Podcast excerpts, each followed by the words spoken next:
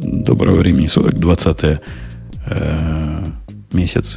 Октябрь, октябрь, баскетбол уже начался. Значит, октябрь.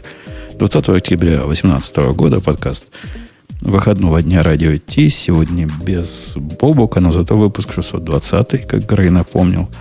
Э, Леша вернулся из каких-то мест, где он в прошлый раз пропадал. У нас там, чтобы вы не путались, был другой Леша, но это не тот же самый. Он тоже хороший, но другой. А вот этот, который... Глав, главное, чтобы... А, главное, а чтобы давайте их не различать уже. Ну, есть какой-то Леша, и ладно. Подожди, слушатели сходятся, что тот Леша агрессивнее, но зато всегда придерживается другой точки зрения, а я вас всегда поддерживаю. А, это не, не, не важно. Это двуликий Леша, Леша такой. Ну, окей. То есть такой Джекил и Хайд, знаешь, приходит под причинами. Нет, это типа А Янус, А Леша и У Леша. Вот. Не надо тут про ануса у нас в подкасте. У нас тут Здрасте. Нет, это прикольно. Это можно подумать, что это один и тот же Леша. Но у него очень сильно разное настроение. Иногда он такой адекватный человек, а иногда прям такой ух, и всегда с другим мнением. Ну, Ксюша, одна Но проблема, что мы были в одном подкасте вдвоем однажды, поэтому видишь, тут слово. Хотя, ну, хотя, это тоже можно. Какая, какая ерунда. А, для этого есть специальное название медицинское. По-русски шизофрения называется. Скайцев. Не-не-не, вот подожди. Если их будет вдвое в одном подкасте, э, этот термин будет относиться ко всем, кроме них двоих. Будет э, называться галлюцинацией. Э, окей. Кроме Леша, который двулик, как мы выяснили, а у нас есть Аня, которая одна и уникальная. И никакой второй нету. Она настолько уникальна, что приходит редко, никогда сама не просится, такая скромная. Да что с тобой такое? Ты, ты что, не, давно из Советского Союза, что ли? Я, я поняла намек. Да, надо, буду проситься. Надо, надо активнее. И вот с этим совсем активненьким составом мы начинаем. Сейчас попробую Digital Ocean сказать свое слово и пойдем дальше. Это шоу создано при поддержке Digital Ocean.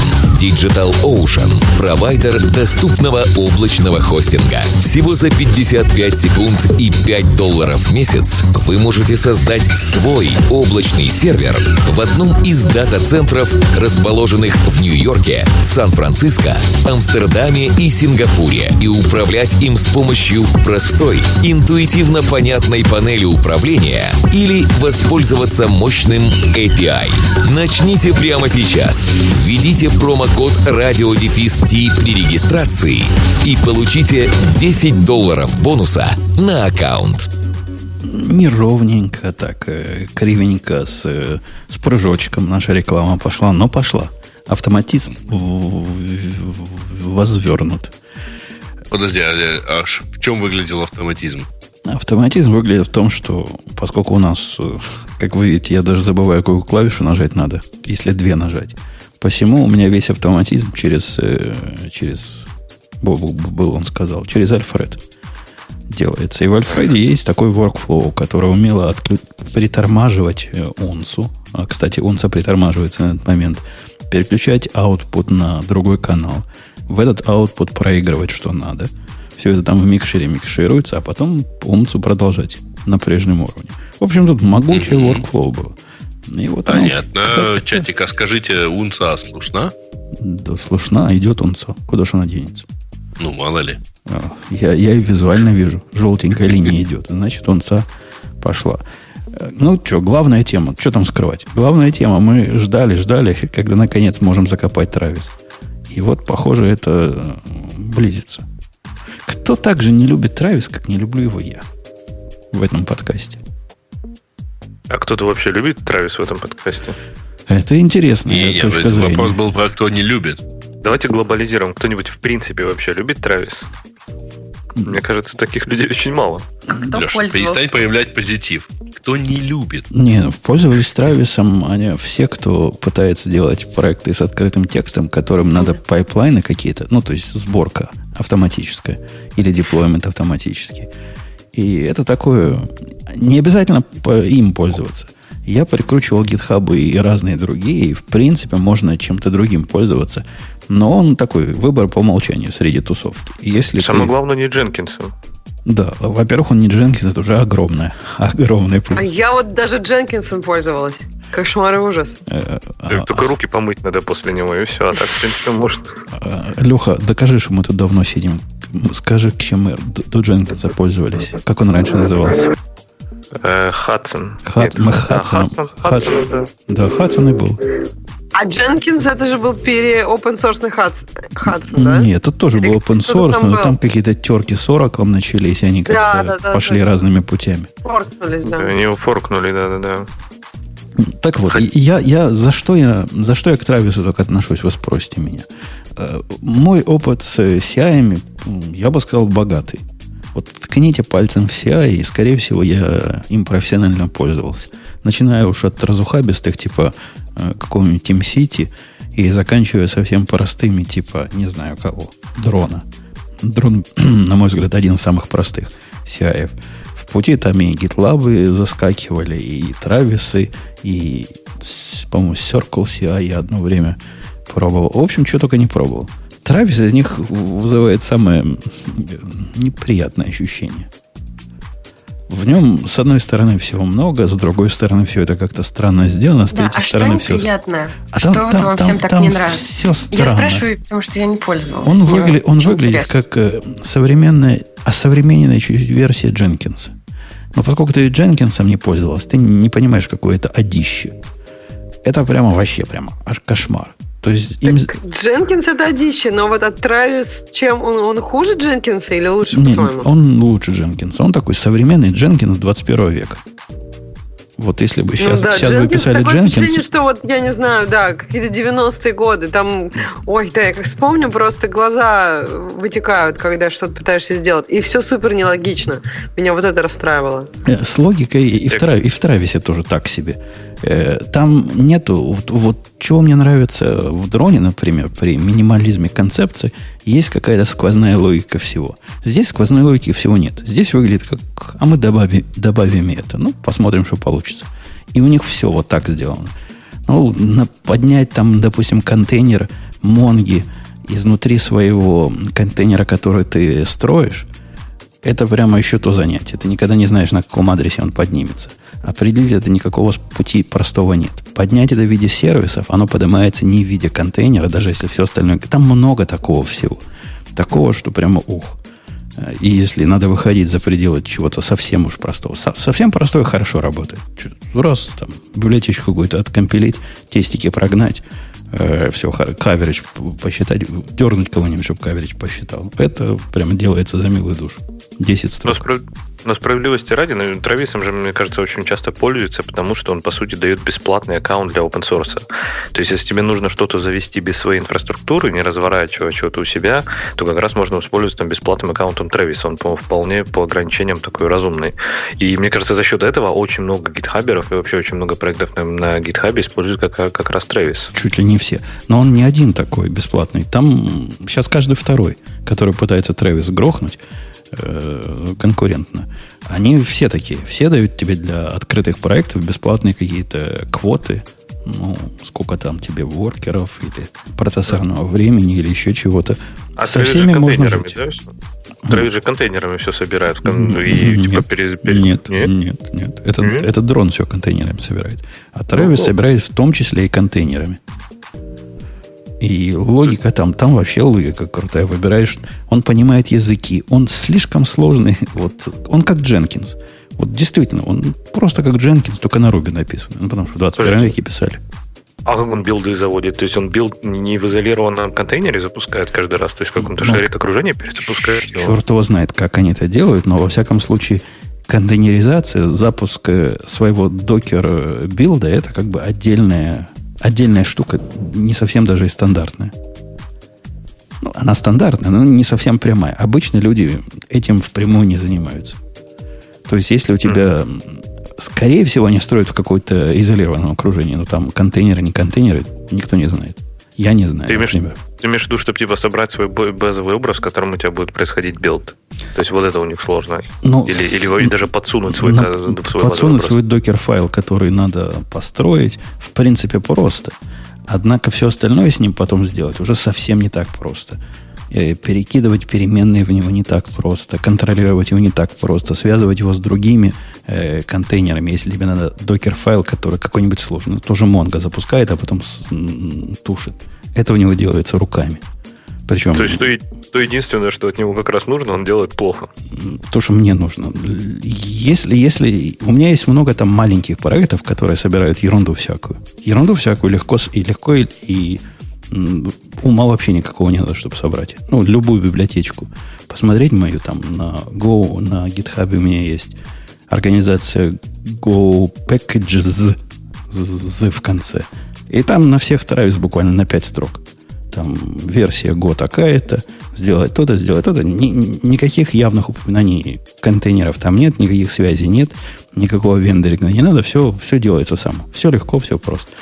Э, мы как-то в Travis пошли, а на самом деле мы хотели про GitHub, который запускает Actions. Workflow Automation Tool. Э, Аня, ты вообще пользуешься каким-то Workflow Automation Tool и представляешь, о чем мы разговариваем? Да, я представляю, о чем вы разговариваете. Я делала один раз чуть-чуть совсем, а, только не закидывайте меня помидорами, Visual Studio Online.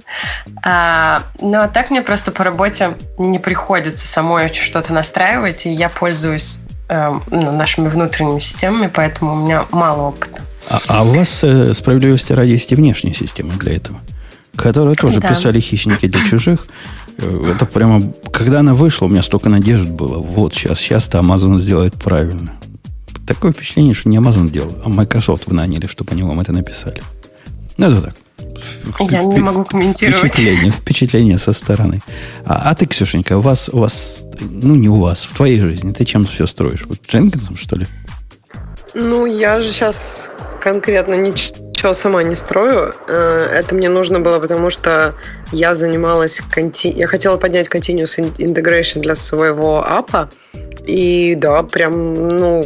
Дженкинсом было тошно, я сразу скажу, мне было неприятно, но работу он сделал. И так как мне это вот практически я сделала это однажды, а потом просто использовала, не было какой-то прям сильной проблемы с этим. Вот. То есть мне кажется, что я, я так понимаю, тебе хочется все лучше и лучше, потому что для тебя это такой важный аспект твоей работы, правильно? Ну, у меня бывают ну, разные степени сложности эм, вот эти пайплайны. И в GitLab пайплайны это, по-моему, то, что сделано лучше всего. Все, все остальное у них сильно хуже. А пайплайны сделаны хорошо. Тоже не без э, WTF, однако хороши. И вот если бы, если бы такие были везде, я бы на Travis не наезжал. Но они не такие. Я всем советую молодым, которые ищут, из чего бы самим CI себе делать, смотрите на дрон. Дрон наше все. Прямо они, они молодцы. Очень концептуальненько. Леха, если ты дрон не пробовал, поставь себе где-нибудь. Тебе понравится. То есть ты считаешь, что эта проблема решена, и не надо, нафиг GitHub это делает? Не-не-не-не, не решена. GitHub, то, что в GitHub нету никаких средств вот для этого аспекта, э, для CI-CD, но, а на самом деле это больше, чем CI-CD, это был просто какой-то позор. Ну, действительно позор. Их э, на коленке сделанный конкурент, это я на GitLab пальцем показываю, такое имел почти всегда. Ну, много лет уже. А у этих а ничего вот близкого не было. используется в GitLab? Ну, то есть ты используешь это насколько там это важная фича, что другие используют, там в форуме им что-то пишут. Ну, а, ты можешь ответить на вопрос, как, э, насколько используются, например, issue тикеты? Ну, я бы сказал, а, на 100%, где? правильно? Везде. Mm. В GitHub и в GitLab на 100%. Точно так же на 100% используются CI-системы во всех этих. Наверняка кто-то не использует их. Никакие. Ему ничего этого не надо.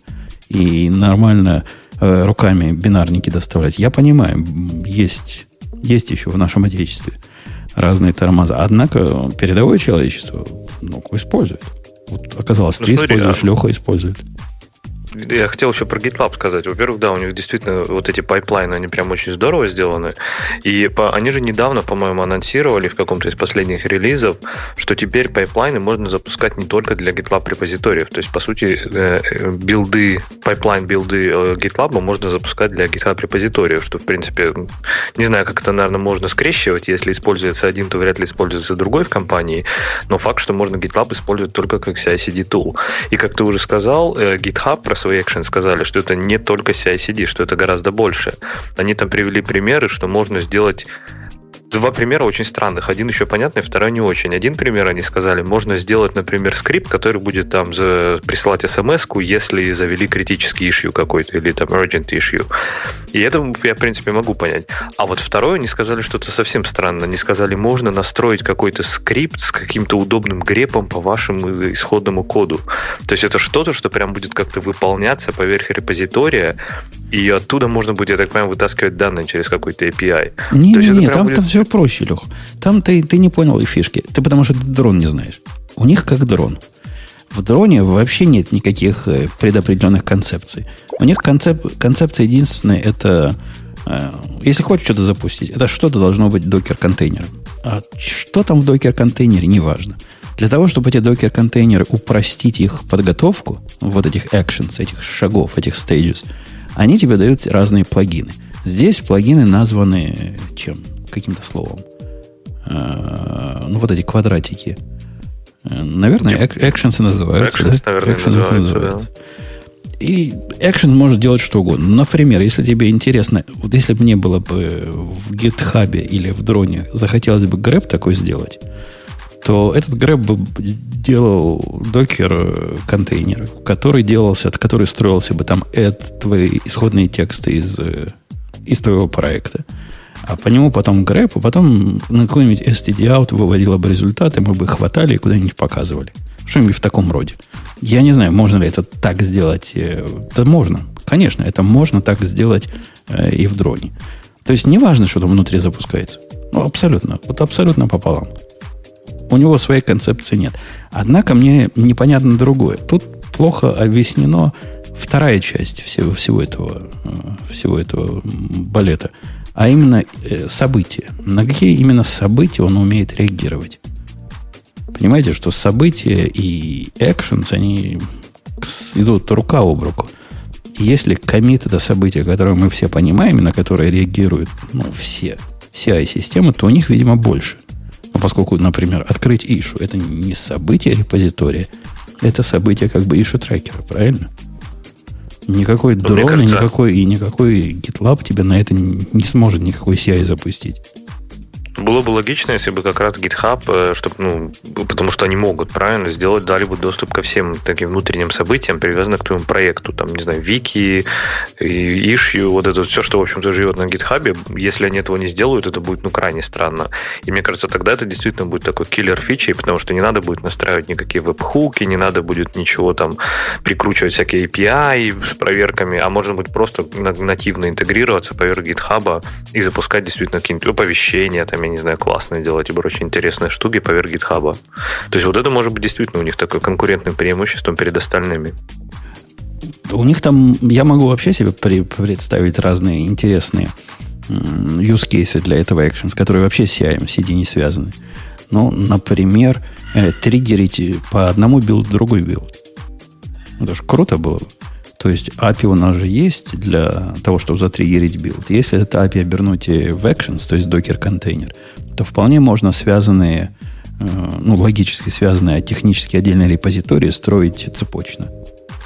Это красота. Ну, то есть вы имеете в виду, что если внесли изменения э, там в один проект, э, запустили билд, то э, во время вот этого пайплайна, чтобы забилдить другой проект, который завязан на первом, чтобы проверить, ничего ли не сломалось? Ну, может даже не проверить. Может, действительно, первый этап – это построение какой-то библиотеки, а второй этап – перепостроение всех консюмеров, которые эту библиотеку используют, которые совсем а... разные проекты. Так, а если этого нет, то э, какие тогда проверки на этапе вот все вот этого continuous integration происходит, кроме того, что билдится тот проект, mm. который был изменен и деплоится? Строго говоря, я думала, в этом весь смысл. Строго говоря, continuous integration, он не такой уж э, integrated, как тебе кажется. То есть обычно проект это проект. Вот эта часть связанных проектов и вызова э, от результата одного проекта другого хорошо сделана. Mm-hmm. Единственное место, где хорошо сделано, в TeamCity. В GitLab это сделано прямо так себе. Ну, что там скрывать? Так себе. Леха, наверное, даже не знает, что там такое можно делать. Не, я такого не делал, да, поэтому не знаю. А, ну, а тесты можно ведь добавлять сейчас вот в тех системах, про которые вы говорите, на этапе вот этого деплоймента? Конечно, там запускай чего хочешь. По, по большому счету все равно, что ты запустишь. Свой shell скрипт запускай, а он там тесты, не тесты. Обычно этот shell скрипт каким-нибудь ямлом описывается. Но по сути это скрипт, который с этапами, и эти этапы в зависимости друг от друга, в зависимости от того, как они помечены, бегут либо в параллельно, либо последовательно, с, с, могут брать результаты от предыдущих этапов и uh-huh. так далее. Однако между разными проектами это экзотика. Связь uh-huh. разных проектов друг с другом это прямо редкая фича. Вот она очень важная, потому что изменения в одном проекте легко могут сломать про кучу других проектов, которые mm-hmm. а, на нем завязаны, и нужно их тоже билдить и ранить тесты на них, и чтобы тот первый pipeline ждал, пока все вот это отработает, и только тогда продолжил deployment. Вот. Ну, это, кстати, хороший вопрос. А чья-то ответственность? То есть, может быть, это не дело вот этой библиотечки заботиться о том, что все консюмеры автоматически проверили совместимость. Может, это забота консюмеров? А ну, как? Ну, это, это, кстати, уже их дело, не, не, не такой простой вопрос, а, собственно, консюмеры какого бренча или какой версии. А как-то надо же знать, какие, ну, какие зависимости они ждут. По-моему, это консюмерское ну, да, дело, конечно. Тоже а нет, должен... посмотри, ты приходишь утром на работу, так наливаешься утренний кофе, довольно идешь к своему рабочему месту и смотришь, что все пайплайны красные в мастере, потому что, оказывается, кто-то запушил там upstream библиотеку. А тебе, в принципе, все равно, да, то есть этот мастер, он зарелизится, не знаю, через неделю, и у тебя еще куча времени ее починить. И тебе не хочется видеть красный pipeline, потому что это сейчас нерелевантно тому, что ты делаешь. У тебя там есть, не знаю, э, chore в бэклоге, чтобы его потом обновить. И то, что сейчас она падает, ну да, ты об этом знаешь знаешь. Но ты не хочешь, чтобы она падала, потому что есть другие вещи, которые ты хочешь доделать на зеленом pipeline е. Поэтому я а, бы сказал, что это как раз... Ты имеешь в виду, что те зависимые пайплайны, да, пусть они активируются, пусть они ранятся, и да, пусть они заблочатся, чтобы люди, которые, ну, там, ими владеют, поправили свой консюмерский код и так далее. Но это не значит, что изменение основного проекта не должно идти. Я бы, даже, да? я бы даже сказал, что я бы даже сказал, что основному проекту это вообще не его дело, что кто-то из его консюмеров отвалится. То есть это забота консюмера проверить, что в нужной версии они будут совместимы с вот этой апстрим-версией библиотеки. Ну, не знаю. Представляешь, ну, какая-то библиотека, которой пользуется куча людей, а, выпускает новую версию из какой-то, ну, по-дурацки организовав версионность так, что больше никто не может а, получить обновление. Ну, тоже как-то ну, странно. Вообще не конечно. заботиться о совместимости? Нет, почему? Не, не, не заботиться о совместимости. Просто думать о совместимости как еще одной задачи просто, правильно? То есть это же не значит, что, смотри, у тебя есть зависимость на библиотеку, ну, какую-нибудь, я не знаю, которая занимается парсингом JSON, да? И вдруг они выпустили новую версию и действительно сломали совместимость. Это же не значит, что тебе надо прямо сейчас все бросить и немедленно чинить эту совместимость, правильно? То есть ты не будешь обновляться вот прямо сейчас. Ну, не все же, ну, как в Go э, вендорятся из мастера. То есть, по сути, да, да, ты знаешь, что с новой версией твой проект не будет работать. Ну, окей, ты починишь там, не знаю, завтра, послезавтра, когда, когда твоему проекту будет это, ну, лучшее, ну, лучшее а, время. А, а, что такое было? Вот в Go все вендорятся из мастера. Покажи мне этих людей, которые вендорятся. Э, не, что, вендор, не, не носят, не носят? Если вендорится, то, как правило, вендорится от э, какого-то тага, если там есть таг. А если не вендорится, то Go Get, ну, это действительно из мастера. Но это не про вендоринг. Ну, окей, но я к тому, что мой point был в том, что не все берут зависимость последнюю, правильно, из мастера какой-то апстрим библиотеки. И, и даже неважно, если даже не из мастера, а из последнего тега, не факт, что я вообще ее буду использовать в ближайшее время. Может, я только через год на нее обновлюсь. Поэтому, когда моя зависимость ломает мой pipeline, я бы был этому очень не рад. А для этого есть два пути. Есть Ксюшин путь и есть мой путь. Ксюшин путь ну, ей навязан. Может, она бы и хотела бы его не использовать. Это хочешь не хочешь, а переходи. Правильно, Ксюша, твой путь? Да нет, он не, он не в том. На самом деле, как бы, во-первых, это не Ксюшин путь, а путь э, такого одного репозитория, это когда на самом деле проблема с тем, как всех перевести, это задача разработчика этой библиотеки или этого фреймворка. И тут тоже бывает ситуация, когда ты понимаешь, что ну, невозможно просто всех перевести, потому что ты какой-то делаешь такой change болезнь болезненное для всего. И ты просто, да, добавляешь тогда что-то и не переводишь всех.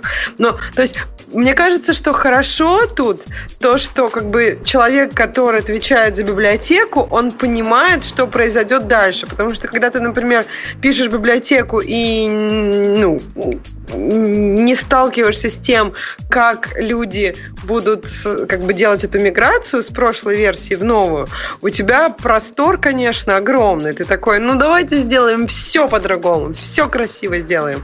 И потом как бы ты не понимаешь, что делать твоим пользователям, там их, им переходить или, ну то есть, когда эта часть этой проблемы, она твоя проблема, я вижу в этом положительное. Но я согласна, что э, я согласна, что, наверное, трудно поверить, что это может удачно работать.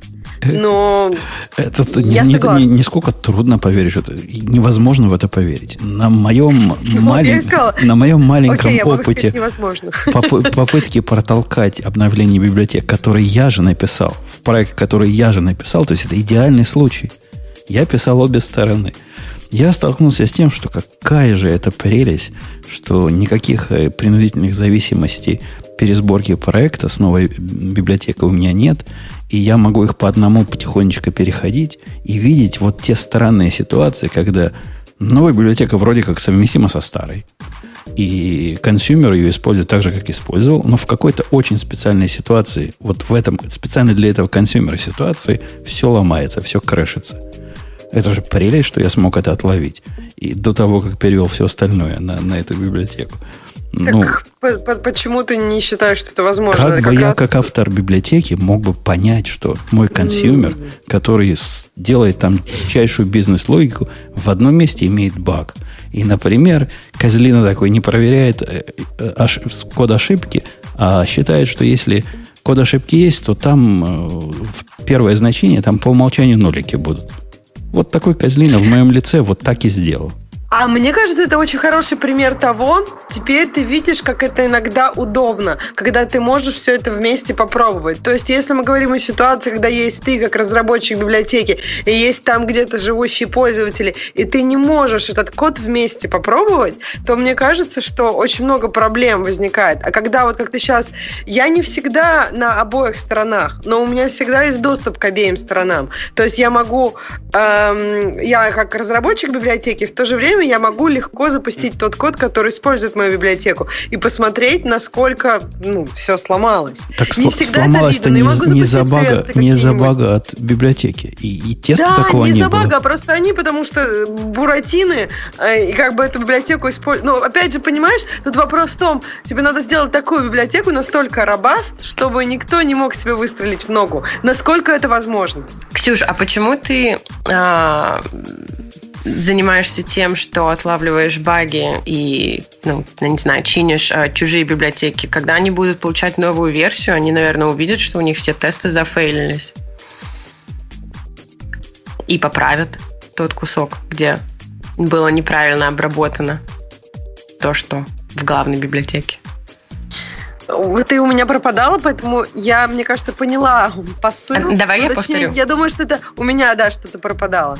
А, я спросила, а почему ты занимаешься тем, что отлавливаешь баги а, в консюмерских проектах? Они же увидят это, когда получат новую версию твоей библиотеки. И сами починят тот кусок, где а, ну, неправильно обработали какое-то событие или не знаю.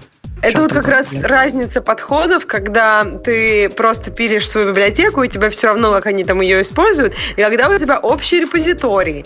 И когда ты делаешь, если ты делаешь какое-то изменение, ломающее что-то, то есть, если ты, поним, если ты хочешь что-то поменять, например, добавить какой-то параметр функцию, то, по идее, это, это изменение можно не добавлять, например, новый метод. Можно сделать, пойти во все методы, где, этот, где во все места, где этот метод используется, скажем, для простоты их 5. И просто там добавить вот новый параметр. Окей, там добавить его, например, нулем. Или в некоторых местах не нулем.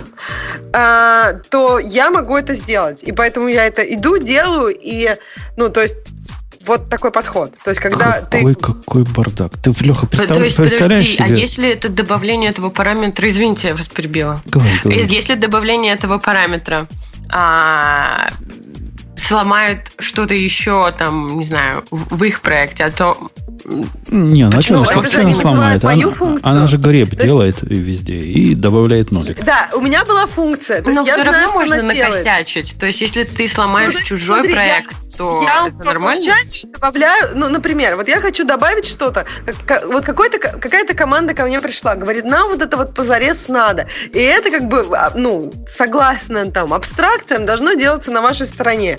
Мы с ними беседуем, понимаем, что да, должно делаться на нашей стороне, и правда. А мы как бы не предусмотрели этот вариант. Такое бывает. Допустим, в метод я добавляю какой-то новый параметр. И вот если было 5 вызовов этой функции, я в эти 5 вызовов добавлю этот параметр инициализированный нулем, то есть для них ничего не изменилось. Честные изменения, все хорошо. А вот для шестой команды они теперь начинают использовать эту функцию, или это кто-то был из, из- из этих пяти, и они туда сразу вместо нуля добавили что-то как бы значимое, и мы это обработали правильным образом. Но это я сейчас очень упрощаю. Понятно, что это такая немножко искусственная ситуация, потому что нужно было пояснить идею. Я согласна, что это звучит пугающе, и мне кажется, что если бы я это я не видела, как это может эффективно работать во многих случаях, мне бы это казалось тоже полным бредом и какого каким-то отсутствием контроля за тем, что ты делаешь. Я тут согласна, но тут, мне кажется, не так много способов, чтобы объяснить это в деталях э, в плане того, что это может работать эффективно. Ну, А потом ноль становится значимым значением, и раз 50 миллионов аккаунтов ушли. Да, работает эффективно. Не, я, я предполагаю, что действительно при определенной дисциплине такой способ может работать.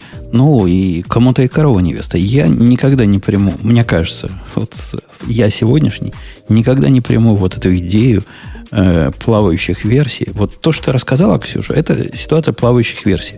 Поскольку в никакой э, системе, кроме монорепозитория, добавление шестого параметра функцию, которая принимала до этого 5 параметров, ну или API, обязательный параметр добавился, не будет той же версии.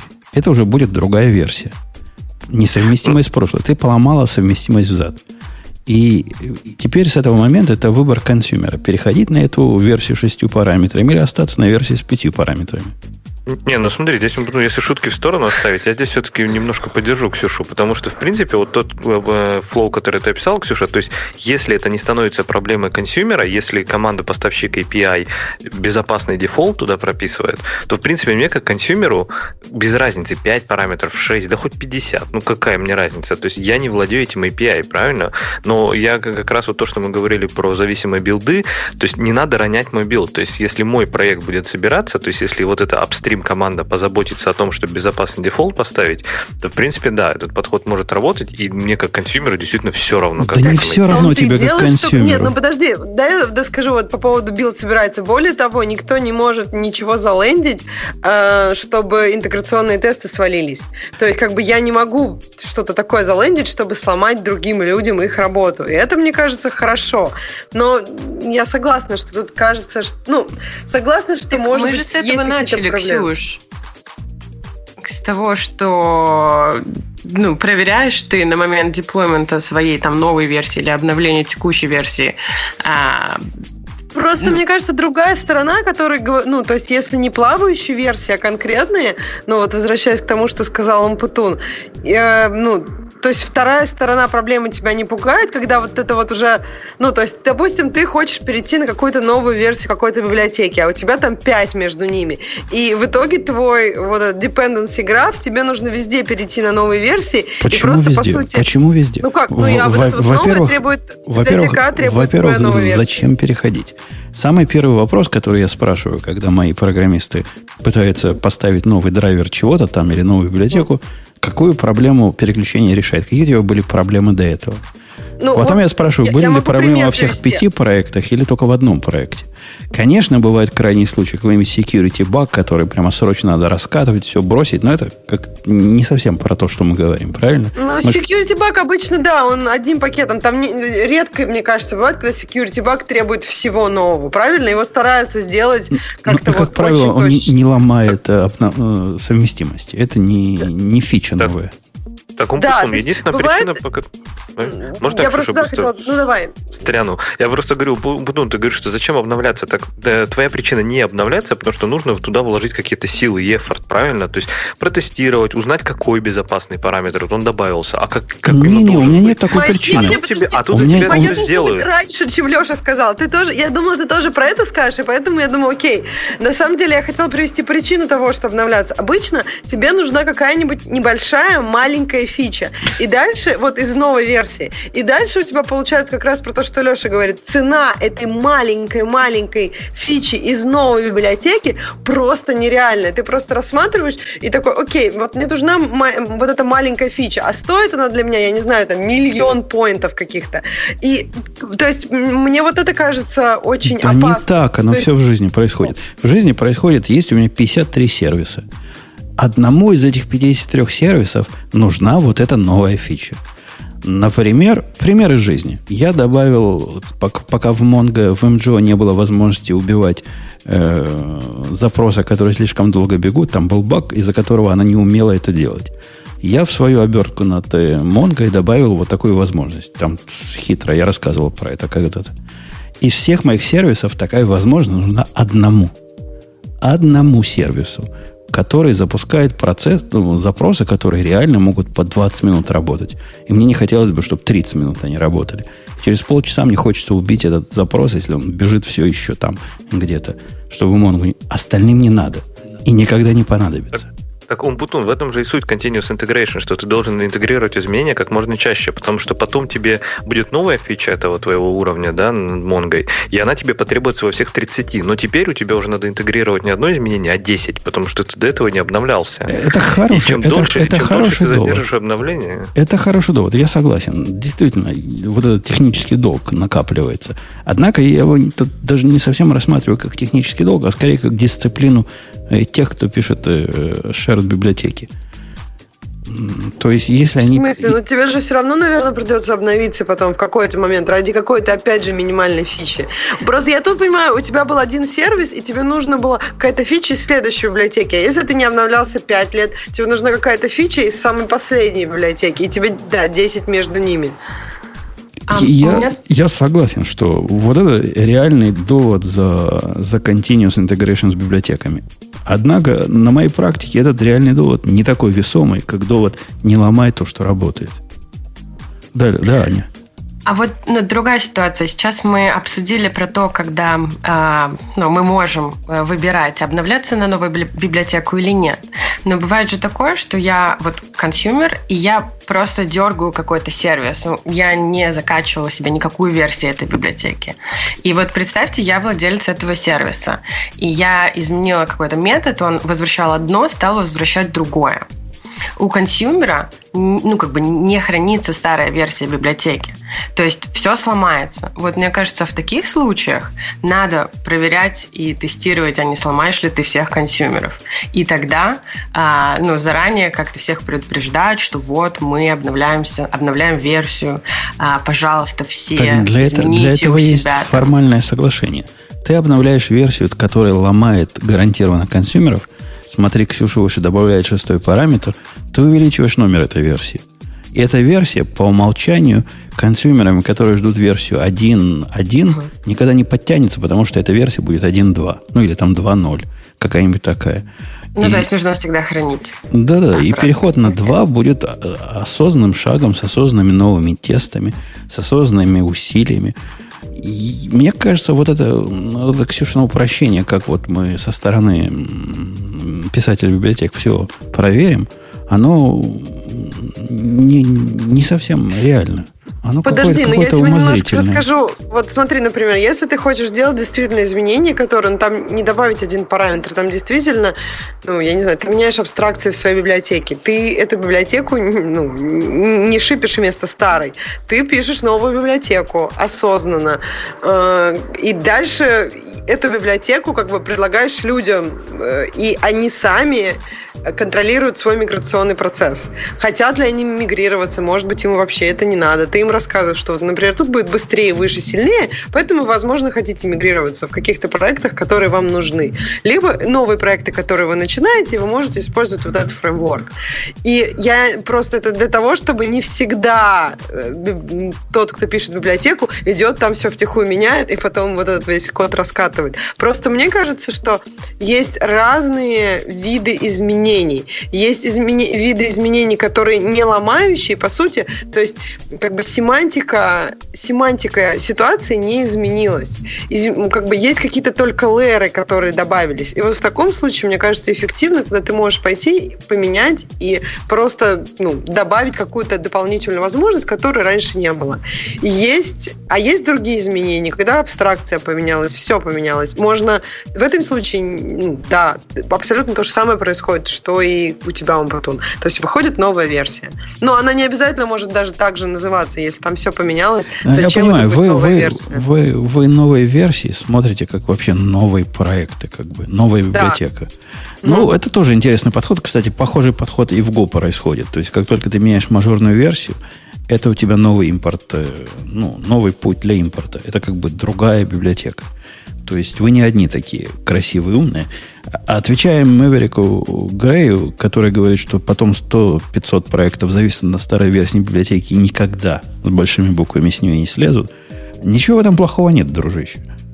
Ну, зависнут. Ну да, зависнут. Если им на этой версии библиотеки комфортно, то пускай зависают в течение пяти лет.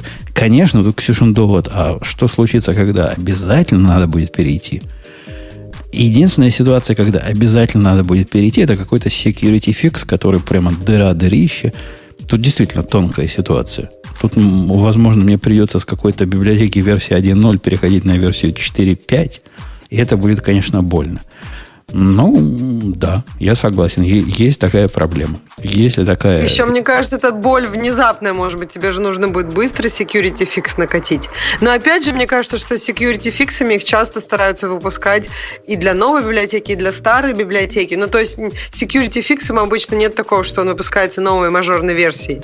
То есть у тебя, ну, по идее, должен быть какой-то быстрый путь его заадоптить. Нет, они выпускают для поддерживаемых версий, но если твой софт сидит на неподдерживаемой версии библиотеки, ну, тогда да, ты сам ее поддерживаешь и платишь за это общем своим временем и проектами. Но уж на неподдерживаемых версиях сидеть, это уж ну, совсем нехорошо. Так и, никто не делает. Я смотрел недавно, Ксюша, вот как бы наш с тобой спор, насколько бесполезны лекции в разные и тусовки.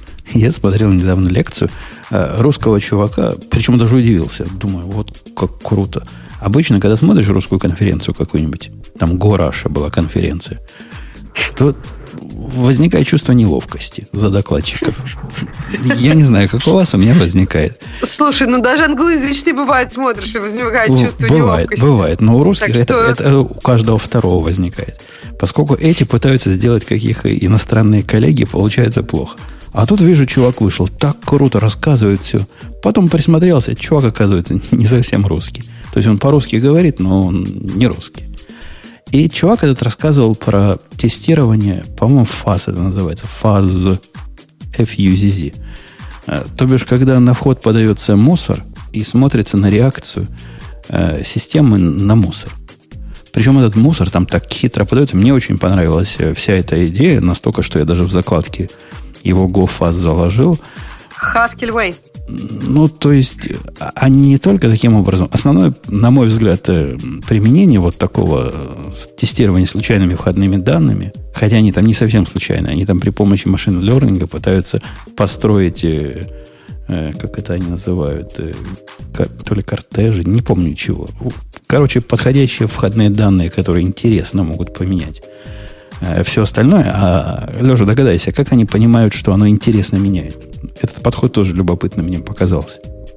Что меняет, подожди? Ну вот, если подожди, ты подал а на, на что вход... ты говоришь с машин лернинга? А куда они его... Ну, то есть, они, ты даешь какой-то пресет? Не, не даешь, не даешь. Вот представь себе, что у тебя есть функция, которая, не знаю, строит из набора байт э, картинку. Представил? Uh-huh, okay. Да. Если этой функции на вход подавать абсолютно случайный набор байт, там 500 uh-huh. миллиардов раз – и смотреть, что произойдет, что ты из этого поймешь. Да не особо много. Потому что... Нет, но если кто-то будет оценивать картинку, то, может, что-то научишься. Ну, понятно, просто так не поймешь ничего. Они... Это называется у них... Э, не помню, как точно называется, но идея в том, что э, уточняется от изменения кавериджа. То есть они говорят, вот мы подали такое данное, а, а coverage поменялся чуток. Вообще классно. Ну, круто. Ну, то есть ведь. они пытаются добиться большего кавериджа, да? Не, они пытаются добиться калечащих изменений. То есть, если у тебя все твои изменения, которые ты делаешь во входных данных, на первом мифе отрезаются, то какая, ага. какой в этом смысл? А вот если они первые в проходят, и там от этого нет, нет, я поменяется. Понимаю, они, ну, большего coverage. Они хотят, чтобы оно прошло везде, и чем больше оно будет проходить, тем больше шанс, что так, оно сломается, правильно? А почему? А, ну, а в чем фишка? Я вот не очень здесь понимаю. То есть, наоборот, ну, смотри, если, да, мне пришли невали... Угу. Ну, невалидные данные вышло в самом начале функции. То есть, как бы, окей, это один тест, но тебе больше невалидных данных не надо. Ты хочешь, чтобы часть из них была валидна, а потом все валидны, чтобы они у тебя... Ну, представь, если у тебя просто, например, там, не знаю, if, и после каждого if ты выходишь, там return, return, куча ретурнов, к примеру, там упрощение. Ты хочешь, чтобы до самого последнего прошло, чтобы все проверило, правильно? Ну, они да, бы могли это сделать из без машин лернинга, просто могли бы сказать, окей, а давай теперь дай мне для каждого шага, дай мне валидные данные, чтобы просто, чтобы пройти проверку. И могли бы просто, ну, дальше догенерировать уже случайными. Нет, так типа, и, идея в том, у них такое есть. То есть, может дать данные валидные, они их мутируют.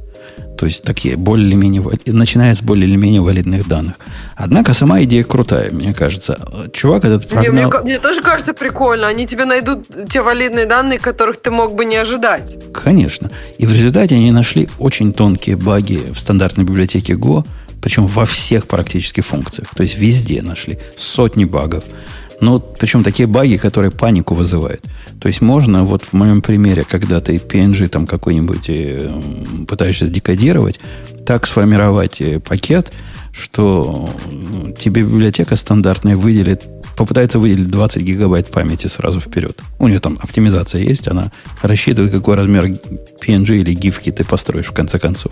Так, а как они это нашли? Ну, то есть, ну, это же внутренняя деталь, ну, выделила 20 гиг... Или просто out of memory, наверное, грохнулось. Ну, да, да грохнул, грохнулось, они и словили, да. Прям вообще круто. Надо было эту тему, а не было статьи по, про это. Можно в Гиковском это обсудить. Мне кажется, прям, если там еще что-то есть. Мне вообще пока идея кажется очень здравой. Да, надо будет про это подробно поговорить как-нибудь. Я, мне эта тема показалась... До этого я считал вот это мутационное тестирование, по-моему, так оно называется научно, какой-то фигней полнейшей. А вот послушал чувака, он прямо хорошо объясняет.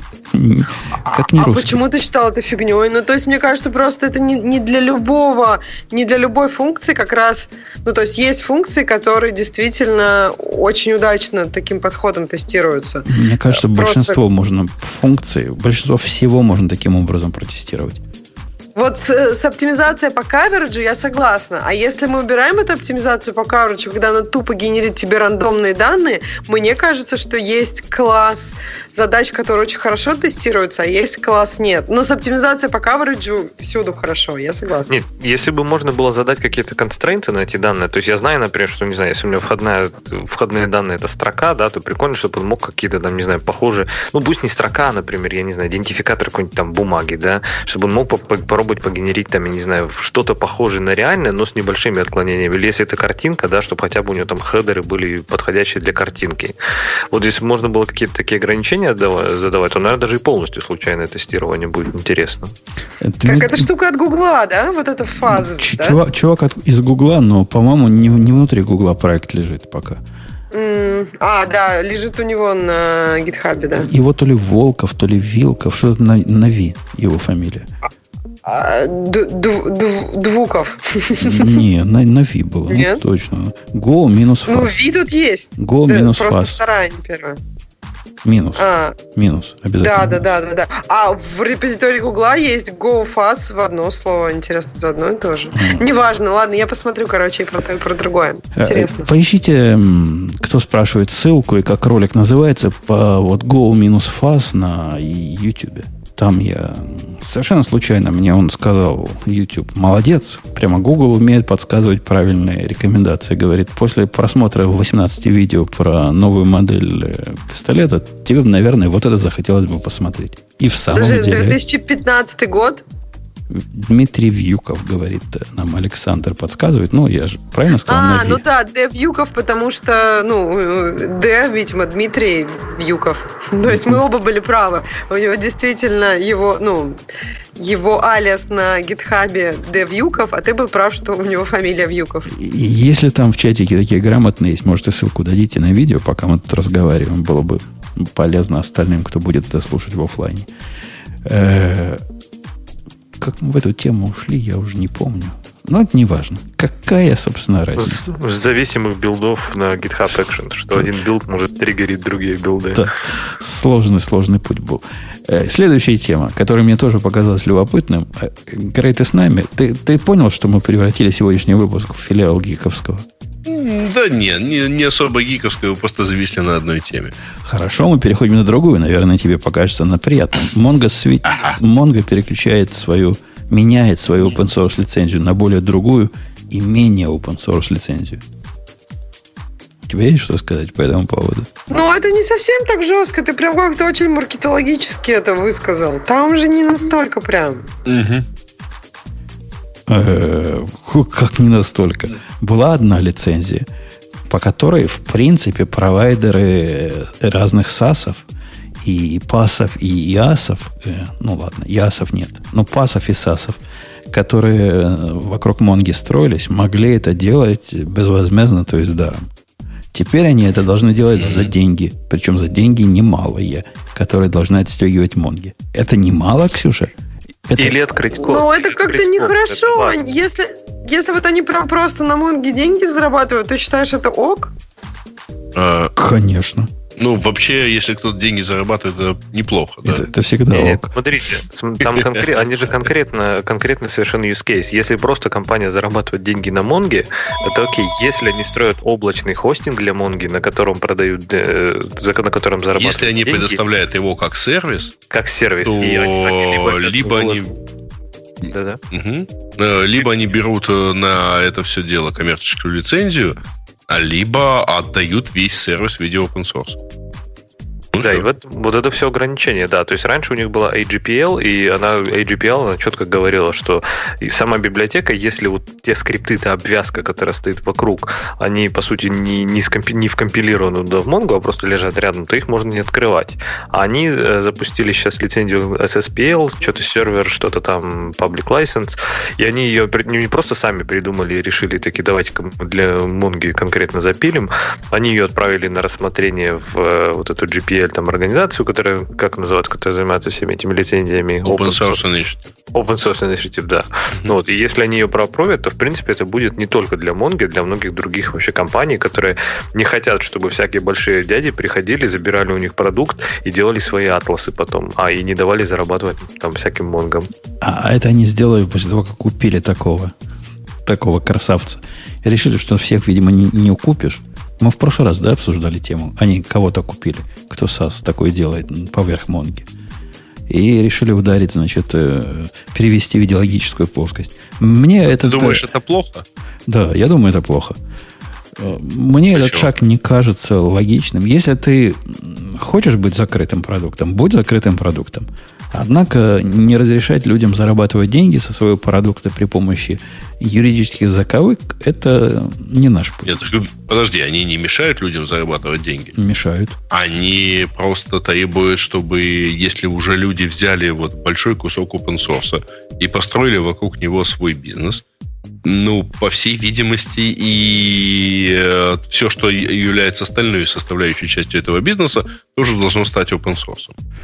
Э, Ну, это уже про вирусные лицензии. Это такая сложная тема. Не, не, тут, тут смотри, тут по, по идее, вот, ну, а как это, вот как с open source то всегда-то происходит. Если ты берешь open source и делаешь из него какой-то свой продукт, По-разному, А. по-разному бывает. Там на самом деле есть разные лицензии. Ты берешь самую экстремальную, которая GPL версия 3, которая действительно супервирусная. Однако нормальные чуваки используют лицензии не такие жесткие. Э, например, MIT лицензия или там, по-моему, Apache лицензия, они вот этого не требуют. И, в принципе, никаких особых... Ну, я про Apache не знаю, но MIT лицензию, которую я ставлю на все свои открытые проекты, она вполне позволяет потом взять твой продукт и использовать для коммерческих изменений, для коммерческих э, ну, необходимостей. Никаких, э, никаких диких ограничений, что ты обязательно должен все выкладывать, куда ты включаешь этот продукт, или где ты этот продукт используешь, там, насколько я понимаю, нет. Я не, я не люблю вот такого навязывания. То есть, если они сделали шаг и сказали, мы с открытой моделью, этот же шаг же не просто благотворительный. Это не от того, что они такие красивые и любят open source, а от того, что это удобная модель разработки, и люди им отчеты про баги присылают, видимо, какие-то э, пиар-реквесты присылают. То есть сообщество помогает им этим заниматься. А тут они сказали, сообщество, оп, на этом месте давайте остановимся. Если вы хотите на нас деньги зарабатывать, а как еще деньги зарабатывать на Монге, как не предоставлять э, как сервис, тут нельзя. Подожди, а это разве, ну, то есть они отдают в сообщество свои открытые коды, то есть они открыты, они говорят, если вы хотите на нас зарабатывать деньги, ну, открывайте тоже все, давайте все будем open source. Ну, то есть мне кажется, что ты как-то жестко... Так они не то ну, пробуют да. открыть, они же, ты понимаешь же, речь не идет о том, что а кто-то из сообщества добавил в Mongo фичу и не хочет ее открывать. Нет. Речь идет о том, что этот кто-то вокруг Монги построил какой-то PaaS.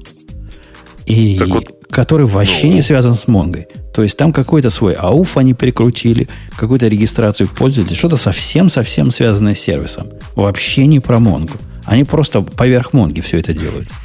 Ну, а Жень, по-моему, ты преувеличиваешь э, количество людей, которые строят именно сервис, а не используют Монгу. Ну, то есть, вот если, наверное, взять все комьюнити Монги, наверное, на мой взгляд, 90% все-таки просто используют Монгу и приносят пользу ей, не строя на этом просто дополнительный бизнес. Да никакой они пользы и не приносят. Из этих 90, на самом деле это не 90, наверное, 99%, потому что паса вокруг Монги строит там 3,5 человека.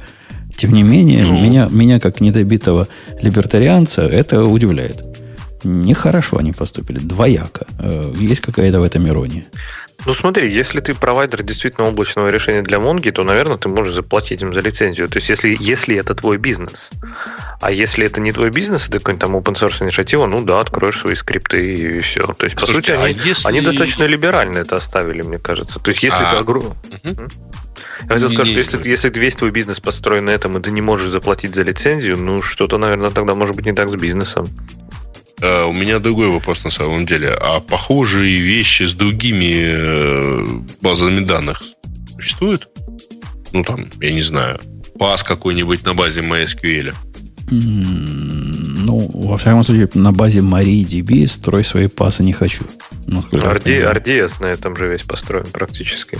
Ну, там, ну, вот у них как? Э, я имею в виду... Нет, я не имею в виду у сервисов как? У баз данных-то с этим.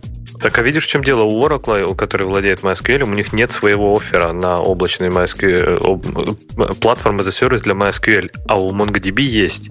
И у MongoDB вот этот Atlas – это один из главных источников дохода. То есть, по сути, они запрещают остальным компаниям делать свои атласы, потому что они сами на этом зарабатывают.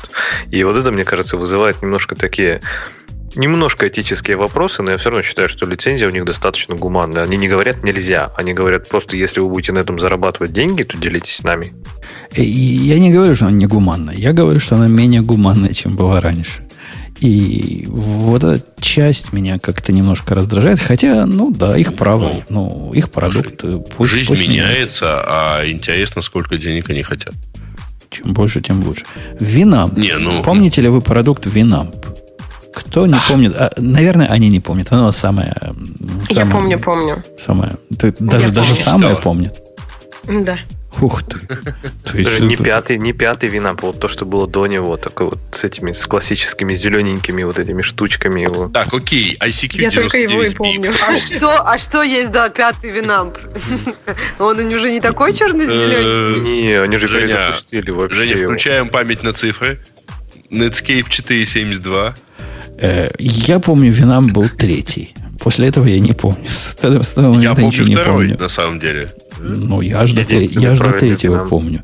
По-моему, третий был А во, Они визуально отличались? во первый, времена второй, э, второй ICQ третий? примерно. Когда ICQ вышел, был Понимаешь, Винам они вот, третий. э, как, как и ICQ, они почему-то с, э, с, с течением времени портились.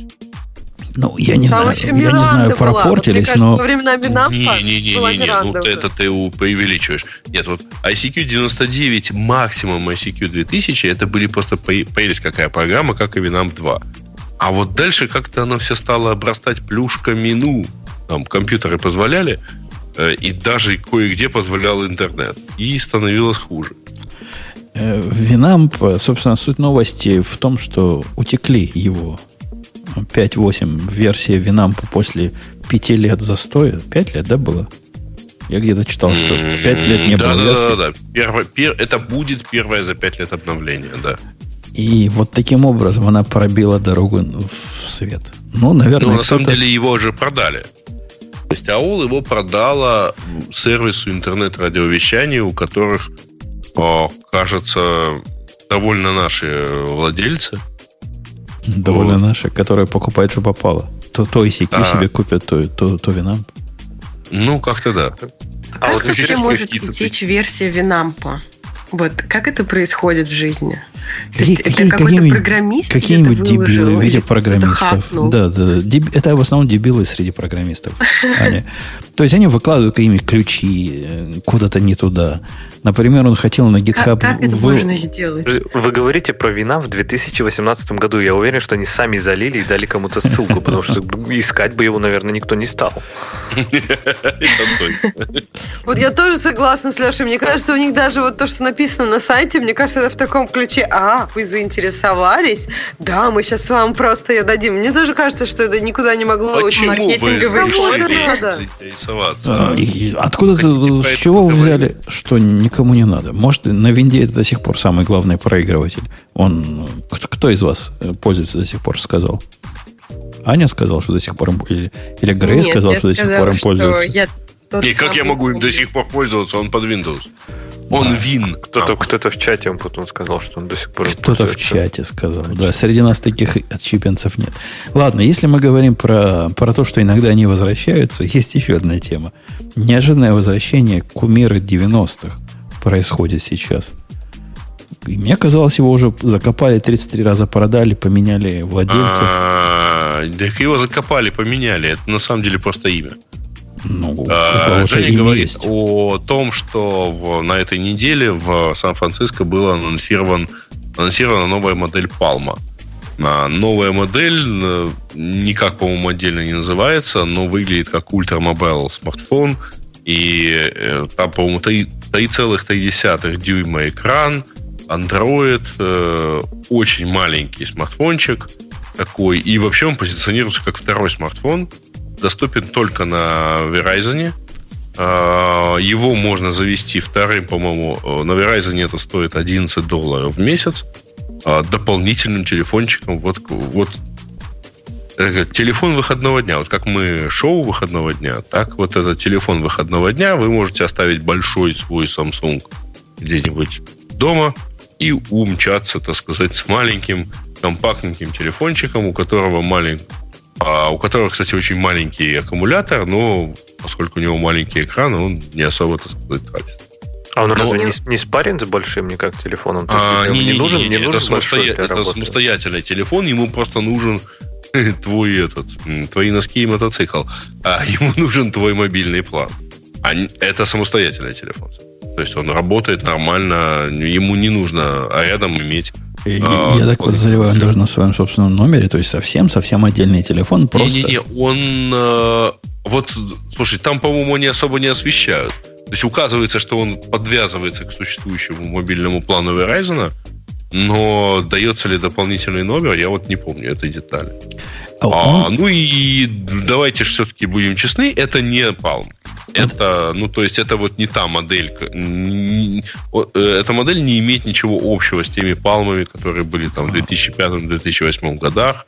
А, Во-первых, нет это стартап из. Сан-Франциско купил э, право на имя Palm у правообладателя вот, и разместил производство разработанной модели на э, заводе компании TCL, которая э, вот умеет собирать телефончики. По-моему, это она собирает BlackBerry нынешний. Я Ксюшу даже спрашивать не, будет, не буду, помнить ли она PAL под PAL, потому что она точно не помнит.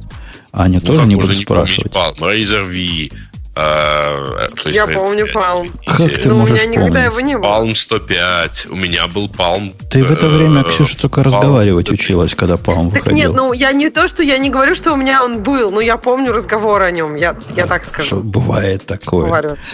Да. Мне кажется, что когда я разговаривать училась, вообще телефонов даже в помине, даже в, Про, в этом... Проводной связи еще не было. Тебе их просто не показывали, толку-то и говорить. Кстати, да, проводная связь, телефоны еще не у всех были. Я помню, у нас соседями был сдвоенный телефон, и им постоянно звонили, и мы как-то там... спаренный телефон. Там была сложная система. Нужно, чтобы они потом взяли... Нужно побежать к ним, чтобы они взяли трубку, а потом тебе нужно свою положить. Короче, да, когда я разговаривать училась, палма не было. Ты, Ксюшенька, богато жила, как, когда я вставил проводной телефон в Таганроге. Ты, ты, ты не представляешь, сколько я взяток дал для этого в МТС. И какой был жуткий процесс. Ну, вы помните эту историю, когда у меня раскапывали улицу, и в люке, через который надо было протягивать кабель, нашли труп. Труп. Чего я знаю эту историю? Труп Что человека нашли. Это задержало процесс. И сколько ты за это дал денег? За труп. Труп был не мой. Нет, труп был не мой. За все остальное, да, денег прямо много отвалил. То есть телефон э, тебе реально поставили через труп, через но труп, не твой. Через труп, да. Ну, слава богу, что не его, а то бы что бы он тут делал. Э, а... Этот палм действительно маленький. Они говорят, тут немножко трудно это, понять. кстати, меня больше всего привлекает. Я прям смотрю на этот телефон. Ой, это Android. Трудно... Это первый телефон за последнее время, который влезает в мой карман из новых вышедших. А, то есть у тебя в джинсах нет другого кармана, кроме кармашек для мелочи, что ли? Нет, ну есть, конечно, но вот это а, реально проблема. А, а подожди, я хочу Грея спросить. Грей, это проверка твоей этой самой, э, как она называется, эрудиции. Вот этот мужик, который с этим телефоном сидит, он тебе о чем-то говорит? Вот такой не да, белый мужик, мужик который, который сидит, сидит на картинке с телефоном. Честно говоря, нет. А что? Не, не, все. Больше вопросов не имею. То есть э, я начинаю сейчас уже соглашаться с той частью аудитории, которая считает, что Грей надо гнать поганой метлой, если он не знает, кто это такой. Кто а такой кто Стив, это такой, Стив, наука? Стивен Карри, ты не знаешь. То есть это просто с таким человеком а, я на одном гектаре я не понял. хочу я вот, я вот тут вижу, да, вот тут, тут есть заветная аббревиатура NBA. На, ну, что я тебе могу сказать? Ну, вот меня не интересуют э, вещи, которые связаны с прыжками. Понятно, понятно. Это как раз не очень прыгает. Это маленький чувак. Ну, то есть по, по баскетбольным масштабам он маленький. Так он, конечно, здоровый. Э, он ну, не из прыгучих. Он из попадучих. Ну, э, короче, все равно, в общем. Ну, тебе, конечно. Вам везде, вам везде. Э, Леша, будешь брать? Ты понимаешь, ты, ты понимаешь устройство взял. для этой... Он не целевой... может взять, а он только для Verizon. Э, подожди, Леша, представляешь, у тебя появился Verizon там, э, и ты захотел такое взять. Это типа часов, типа Apple Watch. То есть такое же бессмысленное устройство, которое рядом с основным устройством. Ты его use case, как, хоть какой-то. Для часов можно на тренажере бегать. Вот есть один use case. А у этого устройства какой use case? А эти вообще, смотри, если они особенно будут подвязаны к твоему номеру, если как-то будут, ну, в идеале, я не знаю, магическим образом синхронизированы с твоим аккаунтом, это, считай, у тебя будет распределенный телефон. То есть ты можешь вообще его, не знаю, там, раскидал по всем комнатам, где надо, один оставил на работе, и вообще его не носить с собой. У тебя всегда у тебя будет, твой телефон будет распределен везде. Так он не и, например, стоит. На... Он 350 долларов стоит. Он не такой уж прямо Вот, их надо на вес продавать, в том-то дело. Им надо на, типа, большой телефон и в довесок, типа, 5 вот таких. И тогда вот э, отлично пойдет. И, и то есть это все будет синхронизировано, и если это все будет удобно настроено на один номер, это же будет вообще офигенно. Ну, то есть ну, я сижу на работе, да, мне не нужен там большой экран, я там ни, ни картами не пользуюсь, интернет с телефона не читаю. Но если мне придет оповещение, или если мне поступит звонок, ну, мне было удобно, чтобы он рядом валялся, правильно? Не, неправильно. И как раз... вот, а не проще часы? То есть я не понимаю, зачем вот нужен вот такое что-то между часами и телефоном. Если мне нужен а телефон, я возьму телефон. Часы слишком а часы маленькие. всегда экран. со мной. Я так не нет, ну, маленькие. ты можешь прочитать там сообщение, ты можешь в ответ позвонить, сказать там что-нибудь, и на самом деле у них очень классно сейчас работают. Вот если тебе написали сообщение, и там вопрос или-или, и на русском, и на английском, они тебе первые два варианта будут, не знаю, ты будешь, например, курицу или говядину, и там первый вариант курица, а второй говядина. И, так... ну, то есть ответить быстро ты можешь, все, что надо. Так часы привязаны у тебя к телефону все время. То есть, по сути, это как нет, аксессуар. Нет, уже, уже почему нет? нет? Они уже Wi-Fi, ты можешь с них музыку слушать, ты можешь все, не, все, не все только Wi-Fi, они LTE еще. Ну, в смысле, сел, сел, да. Я, э, к тому, что, я к тому, что тебе, например, придет пуш-уведомление или какая-нибудь смс, если у тебя телефон вообще не рядом где-то с тобой. Конечно, да. Да, да у него он, своя симка. Уже пару поколений, как Apple Watch это умеет делать, Леша. Вылез. Я понимаю, ты такой, как я, который с первым поколением до сих пор. А ты, наверное, с нулевым. То есть вообще без всяких Кстати, часов. вообще Минус прям первого. новые часы. У меня вот новые, вообще они такие классные. Мне кажется, вот я не знаю, это то ли с новой версии пришло, то ли вообще. То есть они теперь, например, если я начинаю бежать, они говорят, о, ты бежишь. Как бы мы сейчас тебе воркаут. Ну, хочешь начать воркаут? Одной кнопкой нажимаешь. Я всегда это забывала. И вот, вот любые воркауты, они прям очень здорово. И индор, и аутдор. Ну, в общем, прям такие стали. И вот еще несколько вещей, которые они мне говорят, о, смотри, и это прям попадает. Мне кажется, вот если бы они были такие с самого начала, вот первая версия была бы такой, это вот, это вот тогда было бы круто. Вот хотелось тогда этого. Сейчас ты уже так как-то к ним привык уже не ожидаешь от них ума. А они начинают прям что-то соображать. Я от них вообще мало ожидаю чего. И я когда так иду я на, тоже, на а воркаут, говорю, на, на, побежали, они говорят, ладно, я подумаю и ткну тебя, когда, когда буду готова. Я уже отбежал воркаут. Уже серия сериала закончилась. Говорит, о, поехали. Здрасте. Не, не, подожди, ты что-то путаешь. Не, не, не, они они сами, заводятся да? через 3-4 секунды примерно. То есть ты говоришь начать воркаут, и он тебе говорит раз, два, три, поехали. Это у тебя. Да, это, дело, это что у, у него тебя GPS не сразу поднимается. Это у тебя, это у тебя так. А у меня я первого думаю, поколения прямо иногда, иногда минут. А, минут... у тебя первого, ну извините. Ну вот так, вот так. Нищеброды мы. Ну, купи себе телефончик, да. Ну, не, да, купи вот, себе, вот, да. Купи вот, как мне кажется, первое поколение, ты прям ощутишь огромную разницу. Мне кажется, вот сейчас они сделали действительно серьезный шаг вперед в плане э, слежки за тобой, если так можно сказать. Ну, то есть они понимают, что ты делаешь, наконец-то. И точно. То есть это практически, я не знаю, ни разу не было такого. Ну, да. И, и были моменты, Через 10 когда... минут они мне сообщают, кажется, вы прогуливаетесь. Вы, кажется, вы занимаетесь ходьбой. Я уже, ну, вот... блин, километр ну, прошел в этом темпе. Ну, ты как-то очень, видимо, сон нашел вначале. Надо ин- интенсивнее, и все не, будет. Не, я иду примерно с одной скоростью. Маши руками сильнее. Махай, махай ими вправо-влево. Э, я остаюсь при мнении, что вот эти вот этот маленький телефон, по-моему, он только Ане понравился, да, Аня? Тебе нравится э, маленький вот телефон? Вот сейчас, после того, как я узнала, что он не работает самостоятельно без большого телефона, то я не вижу в нем вообще никакого смысла. И я не понимаю, зачем, откуда была эта идея сделать Подождите, даже не маленькие а часы. А почему вы решили, что он не работает? Без другого телефона. Ну вот с этого начался наш разговор, по-моему, что он как бы... Не-не-не, он работает как другой телефон. Не-не, он Только просто настоящий телефон. на существующий тарифный план. Он настоящий телефон. Настоящий отдельный. телефон, да. А, то есть я могу купить отдельно его, не имея большого Samsung. Да, да видимо, да. Ну, я, я не знаю, как его Verizon сейчас... У меня такое ощущение, что Verizon его пытается предлагать как э, э такой телефончик э, второй, то есть у тебя должен быть уже аккаунт, и ты подвязываешь к нему еще один телефон. Но вообще это полноценный телефон, да. Он, кстати, не такой, они говорят, он чуток меньше, чем э, iPhone, типа 3.3, а в iPhone в первом было 3.5. Но это лукаво, потому что у него уже экран на все лицо. Он на самом деле сильно меньше. Он совсем маленький. Я буду ждать, когда Apple все-таки сделают что-то для таких, как я. Долго Пока не готова. ждать. Долго, Долго, да? ждать, да. А, Кстати- ну, Apple не знаю, да, еще раз вот сейчас проверил, что да, вот Verizon, ну, у вас должен быть аккаунт на Verizon, и после этого за 10 долларов в месяц вы можете пользоваться этим телефоном.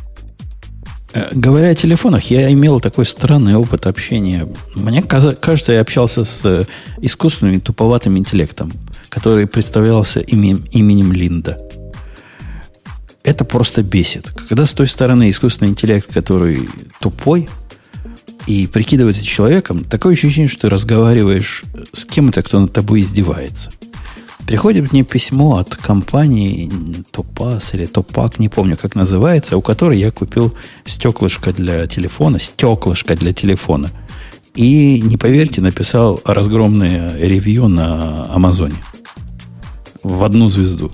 Написал, что это отстой полнейший, что это стекло приходит грязным, тряпочки для протирки грязные уже из коробки и оставляют следы на нем. В общем, страшное дело. Ну, дешевка дешевая такая. Написал и написал. И, с этого момента начался вот этот ужас и кошмар общения с искусственным интеллектом. Она мне пишет, Линда, типа, Линда. Говорит, я тут Линда. Ну, какая она Линда? Она из Китая. Там таких не водится. Тем не менее, Линда. Говорит, подтвердите свой адрес, мы вам новенький пришлем, чтобы вы были счастливы и торпер сидыр. И после любого моего ответа ощущение полное, что то ли она не понимает английского языка, то ли она мой ответ просто игнорирует. Вот ничего хуже быть не может. Она присылает другой email на каждый мой email с уточняющими вопросами, на которые я уже выше ответил.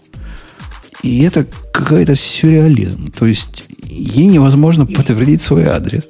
Я уже написал одно последнее письмо yes. Они говорят, ваш адрес такой-то, я написал yes. Ты что скажешь, что тут может искусственный интеллект не понять?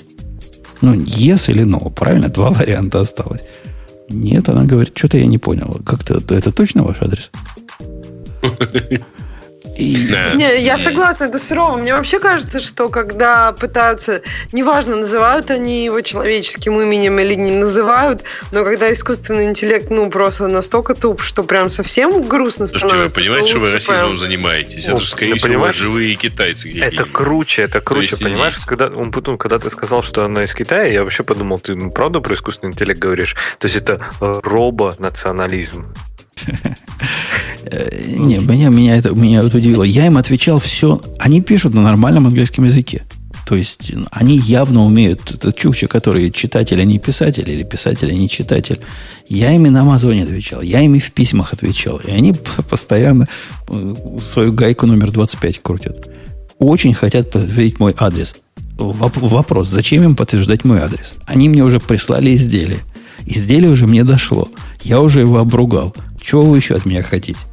Ну нет, им Они надо. хотят тебе еще 100 изделий Слушай, прислать. не мешаем идти по скрипту. Ну, в кон- Э, ну, Ты теперь... помнишь анекдот про кто как физи- математики с физиками э, чайники кипятили? Ну, давай, расскажи. Давно не было никто от Грея. Внимание, бум-бум-бум, барабаны. Нет, ну, типа, как физики кипятят чайник? Ну, взять чайник, э, налить воды, поставить на огонь. Как математики кипятят чайник воды. Значит, взять чайник, налить воды, поставить на огонь. Значит, э, э, что, что получится, если физикам и математикам дать чайник с водой? Ну, физики поставят его на огонь.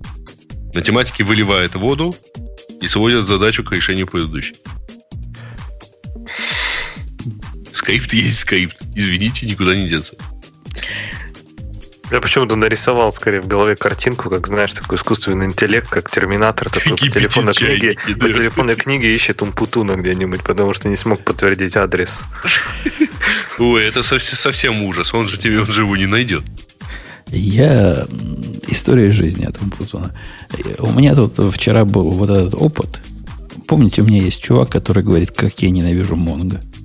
Ну, все помнят. Есть такой чувак у А, меня на теперь ты работе. хочешь к нему присоединиться, учитывая изменение лицензии. Нет, чувак пришел ко мне и говорит, ты, ты знаешь, я так ненавижу Монго, прямо спать не могу, кушать не могу. Так ненавижу, ненавижу. Но это означает, что он хочет помощи моей, просто стесняется попросить. Я говорю, так, дружище, давай, рассказывай. Делись слезами. И он мне поделился слезами, и у меня тоже волосы на голове встали последние. Которые могли бы встать на голове, а того, чего он от Монги захотел. А захочет он следующего. Представляете себе... Ну, Грей, ты расслабься, ты себе такое не представишь. Всем остальным. Э, представьте себе документ, который выглядит как э, запрос на покупку или продажу бумаг, внутри которого много вот этих э, вариантов цены. То есть либо бидов, либо офферов. При этом документ сформирован так, что биды оферы выглядят не как лист, ну, не как список. Если на JSON это перевести – по жизни это бейсон, ну, на JSON можно, а как объект, где у каждого бида и оффера э, это отдельный как бы поддокумент внутри другого документа. То есть получается такой документ bits, а внутри него map. Key – это идентификатор бумаги, и, и разные там внутри, значит, циферки. Чего мужик захотел? Говорит, я хочу из э, какой aggregation pipeline написать, который пройдет по всем бидам и по всем офферам. И возьмет э, мне агрегацию за каждый день, который был лучший бит и который был худший офер. Ну, или наоборот, я не помню, что он хотел. И говорит, ну почему Монго не дает это просто написать? Что вы думаете? Я напрягся, я час над этим сидел. Я написал pipeline из восьми этапов. Я такие вещи, я не знал, что Mongo такие вещи умеет. Такая функциональщина суровая, там с map ами, reduce ами, с projection ами и всякими прочими, э, как это у них называется, э, такой map, который умеет э, выходить, выходить раньше, э, который умеет мэчить только ну, map с matcher ами с такими. Я так, а теперь что, горжусь. А что, а что в документе там жило? Там за день, да, получается, были данные? Он, он хотел по документу, в результате этого агрегации так, а получить... А, а скоп документа это день был, да? скоп документов был бесконечное количество документов. Внутри там дата, время есть. Uh-huh. А ему надо такой главный, типа, самую лучшую цену за день для конкретной бумаги. Причем лучшая цена для бида это в одну сторону считается, для оффера в другую сторону считается. При этом надо этот unwind сделать ему. При этом надо... Э, кроме того, лучше, ладно, лучшую цену я ему за 15 минут накатал. Там особо ума не надо. Однако он захотел странно. Он говорит, да, лучшая цена это классно, но я хочу еще и bid видеть, который к лучшей цене был. И тут такая проблема вот этого функционального подхода. После того, как ты эти агрегации запустил, ты оригинальные документы, они прошли через твой pipeline, ты уже не знаешь, кто это вызвал. А тут понадобилось присобачить тот документ, который, собственно, вызвал, ну, который с лучшей ценой, его надо было в каком-то виде нетрансформируемом э, в оригинальном приложить к результату. Все так, это... тебе не кажется, что это кейс для денормализации просто, и куда-то их выгружать, когда получаешь все эти... Они же откуда-то приходят, и вот в момент того, как они приходят, их просто заранее считать и складывать уже готовые куда-нибудь.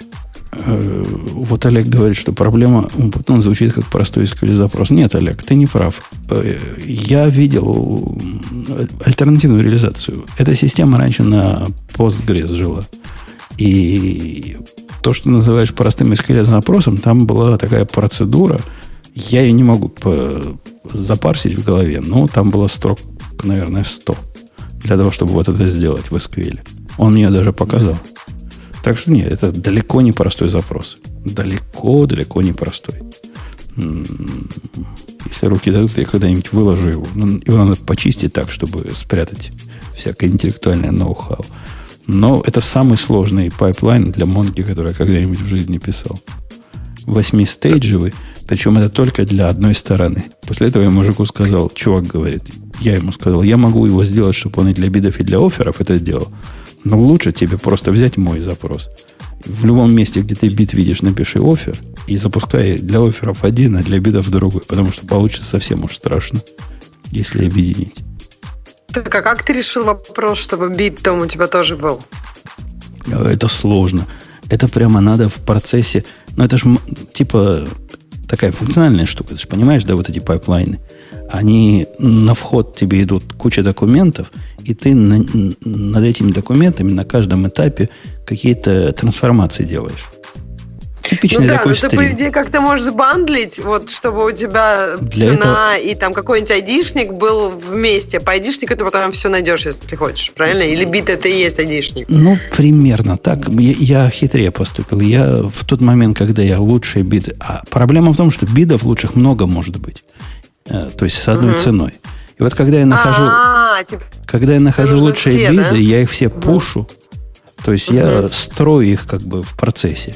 Потом я Мгм. мэчу против лучшей цены, а потом из того, что осталось, беру нулевой элемент из, э, из результата, если их больше нуля. Х- Даже больше нуля определить в этом функциональном подходе не так просто, как ты понимаешь. Ну да. Так, Умбутуна, с, дермали- с денормализацией было не проще это сделать где-то на ходу, пока они пока строятся эти документы исходные, Это- это не заранее посчитать и куда-нибудь положить. Так это ж не про денормализацию. Эти документы приходят, это real-time feed. Это биды, которые приходят с биржи. Ты в А. процессе прихода их не знаешь, какая будет, какое будет будущее. То есть теоретически ты можешь на каждый пришедший бит вот, э, вот этот лучший вычленять. Но тоже это не просто сделать. Ну, то есть это сырые данные, которые откуда-то, в общем-то, приходят. ну да, которые стримом приходят, вот так они идут. Любопытная была задача, но и оказалось... Чувак согласился, что не, Монго не такой сакс, как ему казалось с самого начала, хотя все-таки сакс. Но сакслес после этого. Saxless это как сервер для, знаешь, такой новой технологии. Да, тоже сакслес. Sexless Technology. Э, давайте следующую тему посмотрим. Девочки, выбирайте, что на вас смотрит. Любой из девочек подойдет. Даже тот, кто сейчас нажал на mute в виде Ксюши. Так у Ани не видно mute а? То есть только я одна с этим mute ом? А они просто не знают, где его нажимать. Да нет, был mute, вы просто не знаете, где смотреть. Тоже хорошо. Видимо, у тебя такая версия скайпа, которая еще про тебя не постукивает. То, что когда Ксюша нажимает мьют, я сразу вижу, Давайте вижу сигнал. Странном. Ват. Давайте вот о странной теме. Она у нас, кстати, была в этом. Я ее сейчас выбрал текущий. А почему у тебя девочка так- такой, такой толстый голос? А, потому что говорила много. Кузнецу ходила? Да. А А как вам вот решили? это вот то, что называется Helm, и на самом деле является, блин, э, вы не поверите чем. Это странного вида домашний e-mail сервер. Причем э, там, видимо, не только e-mail, но и много чего другое, но почему-то начинают они с e-mail. Ничего там Я другого нет. понять, о чем это. Э, Helm это, Это, это- называется Helm э, и стоит, между прочим, 500 баксов. Ну, то есть там one-time payment э, 500, там 499 долларов за вот девайсик странного вида, как скворечник. И при этом, э, за исключением первого, ну, да, первый год бесплатно, а дальше у вас э, подписка на сервис 99 долларов в год. Короче, А. это железку, это железка, которую вы ставите А. в свою локальную сеть. Она беспроводная. Э, Эта железка обеспечивает вам пока из ништяков, э, по-моему, только email и локальный DNS-сервер. Мгм. И в обоих случаях у меня есть целый ряд вопросов. Э, Как человек не, послыш... не понаслышке знающий, насколько трудно поддерживать свой собственный email-сервер, я сильно сомневаюсь, э, как, как они это сделали. То есть вот, вот просто представьте себе, Ксюша, ты представляешь, тебе бы захотелось себе домашний дома поднять email-сервер. Не Окей. обязательно даже дома. Представь, что ты просто Не-не, где-то дома. Не- поднимаешь свой сервер. Не, не надо где-то, дома. Дома поднимаешь email-сервер. Во-первых, э, после того, как ты попытаешься с этого своего email-сервера послать какой-нибудь email любому получателю на Гугле, э, не знаю, Microsoft и на ком угодно известном, ты столкнешься в с сюрпризом. пойдешь, да? Сюрпризом. Спам это если тебе повезло, если ты родилась под, под э, счастливой звездой. А если нет, то Google тебе даст такую особую ошибку, скажет, что временно доставка вашего мейла э, недоступна, не, а, отбита, потому что репутация типа плохая у вашего IP-адреса и у вашей сетки. И делай с этим что хочешь. Не-не, А. подожди, они же сказали, что они через какой-то... э, Ты выбираешь домен, и они через свой домен шлют. То есть это будет идти типа от них. И если они будут трастать гуглом, то, в принципе, почта будет идти нормально. То есть она не будет идти от IP-адреса. Они тебе дадут красивый домен, там, alexey.helm.com, что-нибудь такое. Ну, а идея в том, они как бы пытаются быть сразу двумя. То есть все, э, твои письма хранятся локально, но посылаются посредством какого-то третьего сервера. Так, Правильно? Ну да, как прокси, мне кажется, это ок. А почему нет, наоборот? Как раз вот то, что ты говоришь, это проблема, что когда ты делаешь, поднимаешь его где-то у себя, ты не trusted, поэтому у тебя возникают проблемы. А если, кстати, на Амазоне поднять, AWS, ну, я, я, в Digital, я в Digital Ocean не пробовал. Лучше ну, этого ну, не как, делайте. Тоже не Лучше этого не делайте. Не, ну, ребят, ну, на самом деле просто совершенно нет, нет никакой необходимости это делать, потому что есть масса публичных серверов там или релеев, которые можно использовать э, соответствующим образом, не заморачиваясь, условно говоря, с, там, с конфигами постфикса так, или еще кого-нибудь. Так это то же самое, это ровно то же самое. Просто идея в том, что эти данные физически вот на этом девайсе, но оно точно так же идет через Они интерфейс, еще и через типа физически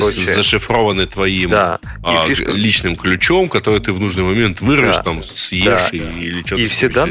и все данные стоят у тебя вот на столике возле кровати. И, но при этом это все работает через их интерфейс, через их домен. Это не просто девайс, который подключается подключается к интернету. В этом его и прелесть. Они дают, они действительно делают все. То есть, по сути, они делают такой реверс-прокси на твой сервер, но при этом весь там красивый интернетный фронтенд, он сделан через как раз Helm. То есть, у них будет и нормальный email-адрес, не без IP-адреса, который, скорее всего, будет там trusted Google и так далее. То есть, по сути, это будет как будто купить, я не знаю, платную подписку в каком-нибудь, не знаю, там, протоне. Только данные вместо того, чтобы жить в дата-центре, они будут стоять вот где-то в подвале. Ну, это же как-то стрёмно. Подвал сгорит, и все твои данные сгорят. Это как их основная фишка, что данные должны быть близко к тебе, и такие особенно чувствительные данные, как email, должны быть у тебя. Однако, если они прокси для посылки, то это э, все, все эти части про чувствительность, мне кажется, немножко смехотворным. Кстати, да.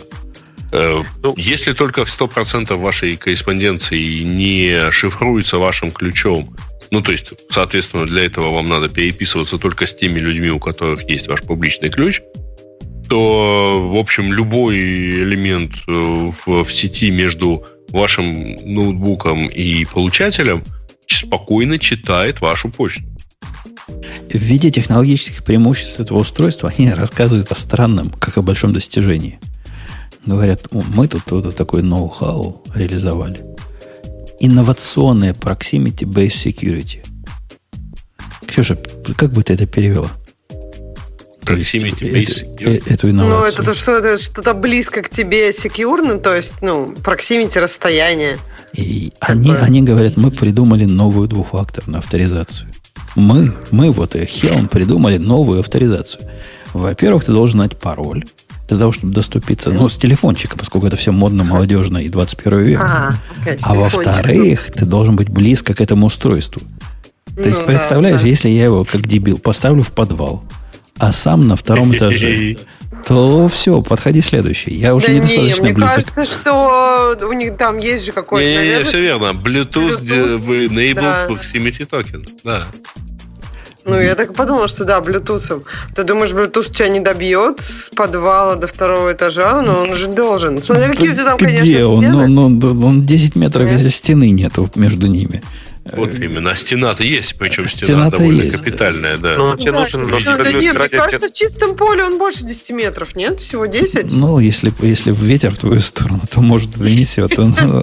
так, ну, так неплохо. Справедливости ради тебе на один раз этот пароль надо будет сделать, чтобы его настроить правильно, и все. Дальше, нет, скорее это, всего, это АУ двойной, это все время тебе надо быть рядом с ним. У них картинка даже нет, есть. Нет, если ты сделаешь какой-нибудь тоже, э, как trusted устройство, то есть я не думаю, что для того, чтобы зайти в свою почту, тебе нужен будет этот токен. Не, Может не, быть, это для админского интерфейса, насколько я понимаю. Ну, конечно, да. да. То есть тебе это нужно будет один раз. Ну, то есть админить ты это можешь... Нет, ты можешь это админить только а, ну, условно говоря, я так понимаю, этот токен нужен для каких-то чувствительных мест, да? даже пусть в конфиге или в, в чем-то еще. В любом случае, для чего-то ты, тебе надо не просто ввести там, нужную циферку, но и пойти пешком э, к этому устройству, ну, которое где-то находится. Кроме того, для этого устройства есть это, это, обходной маневр. Если ты все пароли забыл и все адреса явки у тебя из памяти выпали, то они тебе предоставляют э, железный ключ. Ну, как к сейфам ага. моим оружейным. То есть, ты можно кодом открывать, а можно специальным большим настоящим офлайновым железным ключом. И вот этот железный ключ, он туда можно воткнуть и, и, и открыть. Вот это все про физическую близость и втыкание ключей, мне кажется, каким-то 16 веком. Человеку, который держит в подвале свои сервера, хотя и сам в подвале сидит, Ну, какой-то, какая-то стрёмная, стрёмная защита. А Ну, мне не- кажется, ну, не- лю- людей это как раз сейчас привлекает. Ну, то есть сейчас такое сильное ощущение опасности, и поэтому то, что оно у тебя в подвале, ну а куда же может быть еще более безопасно? Сама, сама, Ну, сама Клинтон в подвале держала, и нормально было. Mail сервер. Я не понимаю. Вот, ну вот в чатике тоже пишут, что через них же все равно будет посылаться письмо. А в чем тут усиление безопасности? И не вопрос. В вообще, том, когда... что оно у тебя не в Гугле, и не в Амазоне, и не у ну так все Microsoft. равно через и них так далее. Да, Не-не-не, да. они, А. они прокидывают только реверс прокси, по сути, там на уровне TCP. Если все это будет зашифровано, то они, по сути, не смогут читать эти письма. То есть они не выступают как релеем. То есть они тебе дают какой-то красивый адрес, скорее всего. Ну, я сейчас теоретизирую, я не знаю в деталях, как это работает. Но вот, судя по описаниям на сайте, они дают тебе какой-то красивый адрес, чтобы это был не просто статический IP, да, это что-то, что Google действительно пропустит, как там в сендера. Но при этом э, реально отправляет данные, отправляет письмо e-mail сервер, который крутится на устройстве. То есть это не просто через них, как через реле идет. Ну, собственно, тогда мы Но в возвращаемся к первому вопросу, что ваш домашний e-mail сервер рискует, вообще говоря, не иметь той, той authority для, того, для отправки нормальных писем. Ну, Но если они тебе домен дадут, как не имеет? То есть они тебе дают домен, то есть ты будешь, А, тебе будут У тебя доверять. IP не факт, что реальный вообще. А это означает, что он может быть, условно говоря, сильно скомпрометирован, ну, потому что он принадлежит еще там 10 тысячам пользователей этого же провайдера. ну, это, это определенный риск, но это как риск, как и с любым Это сильный риск на самом деле, и, честно говоря, а при этом, что, что самое плохое, ты не узнаешь, что это риск, потому что твои письма просто будут не доходить. Они Ну, просто будут отбиваться, причем ты Мне не кажется, от луп говорят, говорят тебе Даже же нет, от что, лупов не типа, всегда мо- не можешь смог это делать. отправить. А чем это отличает от любого другого публичного email сервиса? То есть, ну да, окей, если ты пользуешься там Google Gmail, то, наверное, они там автоматически трастят к любым. А если ты пользуешься каким-то более ну, мелким email сервером, то, скорее всего, точно так же тебя могут Ну, отправить это в назад любом... и все. Нет, нет, нет, смотри, на самом деле э, там какой-нибудь Fastmail или Proton, они все равно следят за своей репутацией и а, работают над тем, чтобы не попадать в подобные вещи. Учитывая, Конечно. особенно, определенный экстремизм людей, которые поддерживают те или иные черные списки. Я, буду, я Опа. бы ожидал, что Helm тоже будет следить за своей репутацией, потому что это, в общем-то, товар, который они продают. То есть, Ну, если вот мы- и вопрос, если они не релеят через себя, то как они могут следить за, за твоей репутацией? Э, короче, устройство Как они могут следить... Цена- сейчас, секунду. Как они могут следить за репутацией айпишника, например, Аола, у которого там миллионы абонентов? Ну, понятно, да, что они, гаран- ну, они статик IP дают. Они тебе как часть подписки Если они дают статик IP, значит, они выступают релеем. А, да не, значит, не, не, Грей, ну ты, ты, ты как-то упрощаешь. Не обязательно быть релеем для того, чтобы быть прокси. Это как бы разного, разного уровня э, коммуникационные паттерны. То есть то, что Леша говорит, вполне может быть. Они вполне могут быть э, низкоуровневым Подожди, релеем. Подожди, подожди, секунду, извини. А, для того, чтобы они дали тебе статик IP, там им Да. как-то нужно, э, чтобы при этом э, их статик IP повлиял на раз к твоему письму, им надо как-то влезть в месседжи. Представь, Ну, это э, не это- обязательно. это- Представь себе какой-нибудь Mailgun. Знаешь Mailgun, да?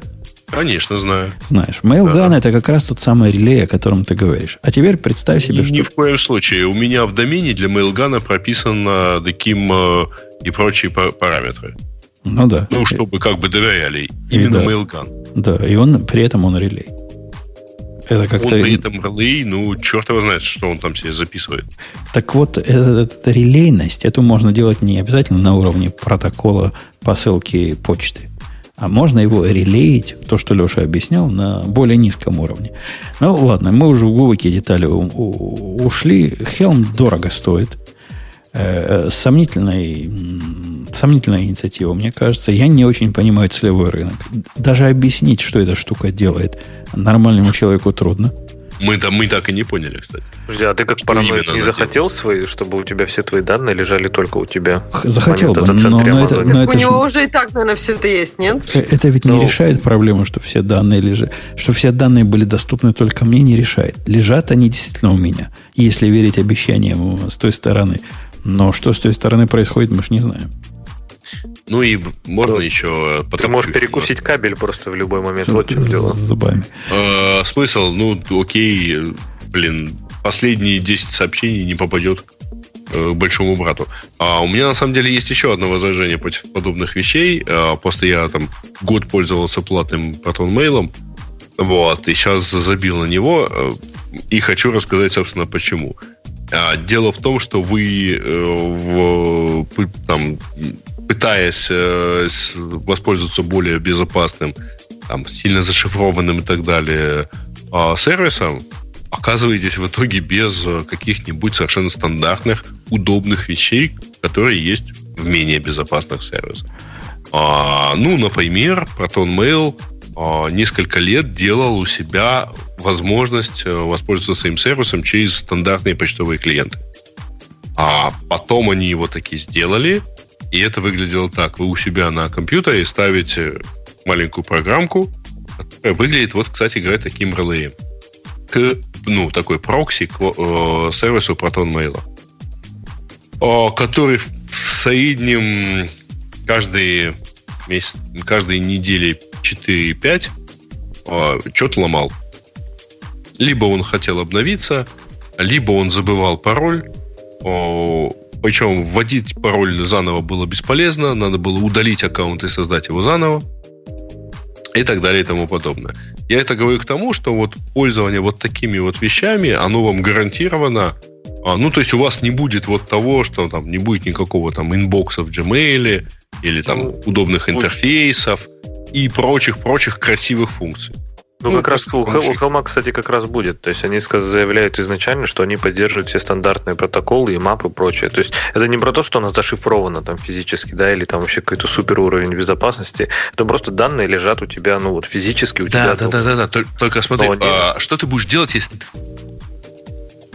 ну, ты на неделю уехал из дома. То есть ты выключаешь роутер, тогда у тебя не будет почты, да. Нет, ты не выключаешь. Взял его с собой. Ну, ты находишься да, поехал, от него, в, собой, извини да. меня, в, в двух тысячах километров. Вместе зачем, с ты, зачем ты поехал без своего e-mail сервера за 2000 километров? Ну, короче, и это, это отдельная фишка, потому что э, если я, с, условно говоря, с аккаунтом на Gmail уезжаю куда угодно, то у меня в любом случае там 30 миллисекунд до любого э, сервера Gmail. Нет. Да? Нет. Не всегда. А, ну да. Есть такие места, где и 100 миллисекунд.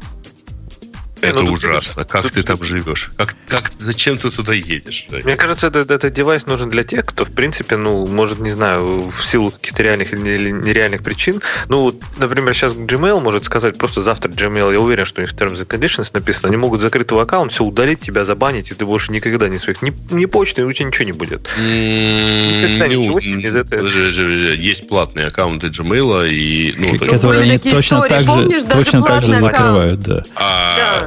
И корпоративные Лич... аккаунты закрывают, это уже чувак там что-то не так сделал с личным а аккаунтом. Что он да, там нет. такое сделал, какую-то смешную ерунду, и, и все, и нет ни почты, как Вообще, Леша сказал, ничего. киберсекьюрити фейки, ребят, точно вот этот странный скворечник покупать не будут. Э. Они за эти деньги десяток серверов поднимут себе личных. Опять же, дело, дело, дело же не столько в security, да, дело в том, что чтобы у тебя, тебя сервера тоже могут забанить, да, то есть тебе может прийти дядька с молотком в этом, в DigitalOcean, и твой сервер этот, а здесь он у тебя вот здесь стоит, то есть это для тех, кто хочет, чтобы их данные были физически здесь, и там у тебя, ну, максимум, что даже Конечно, Леша, это главная проблема, у них две проблемы вот от этого решения. Ну, первое, что будет, когда твой вот этот э, прокси отпадет, а самая главная проблема даже не в этом – и даже не в том, что ты уехал в отпуск, и у тебя выключенная коробочка, а в том, насколько твоя коробочка соответствует современным нормам борьбы со спамом. Вот это вопрос вопросов. То есть, ну, это прямо сложно сделать, когда ты свой сервер поднимаешь. Сложно быть Гуглом. Нет, конечно, конечно. Ну, я говорю, они посмотрим, как это будет. Они же даже еще шипмент не начали. То есть это только пока предзаказ, и вроде как в ноябре они только начнут рассылать.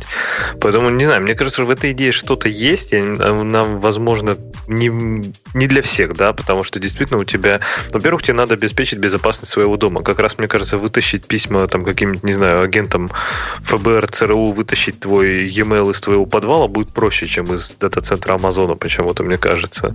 Вот, Поэтому тут еще спорный вопрос, безопаснее ли держать данные дома.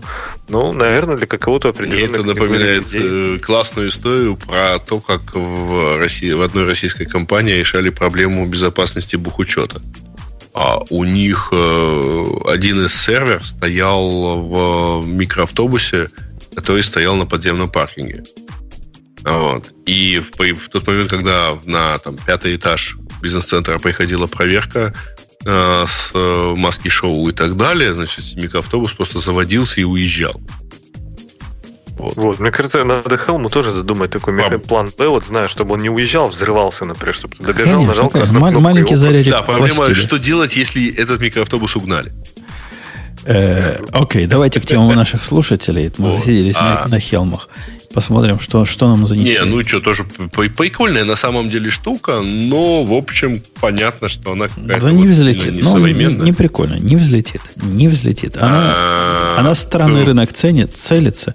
Для одних она слишком дорогая, а другие понимают, что это фигня полная, которая готова ну, деньги те, кому это надо, они и сами это сделают, причем сделают так, что, в общем, да не нет, надо... самим, самим это не сделать в современном мире. Очень трудно это сделать.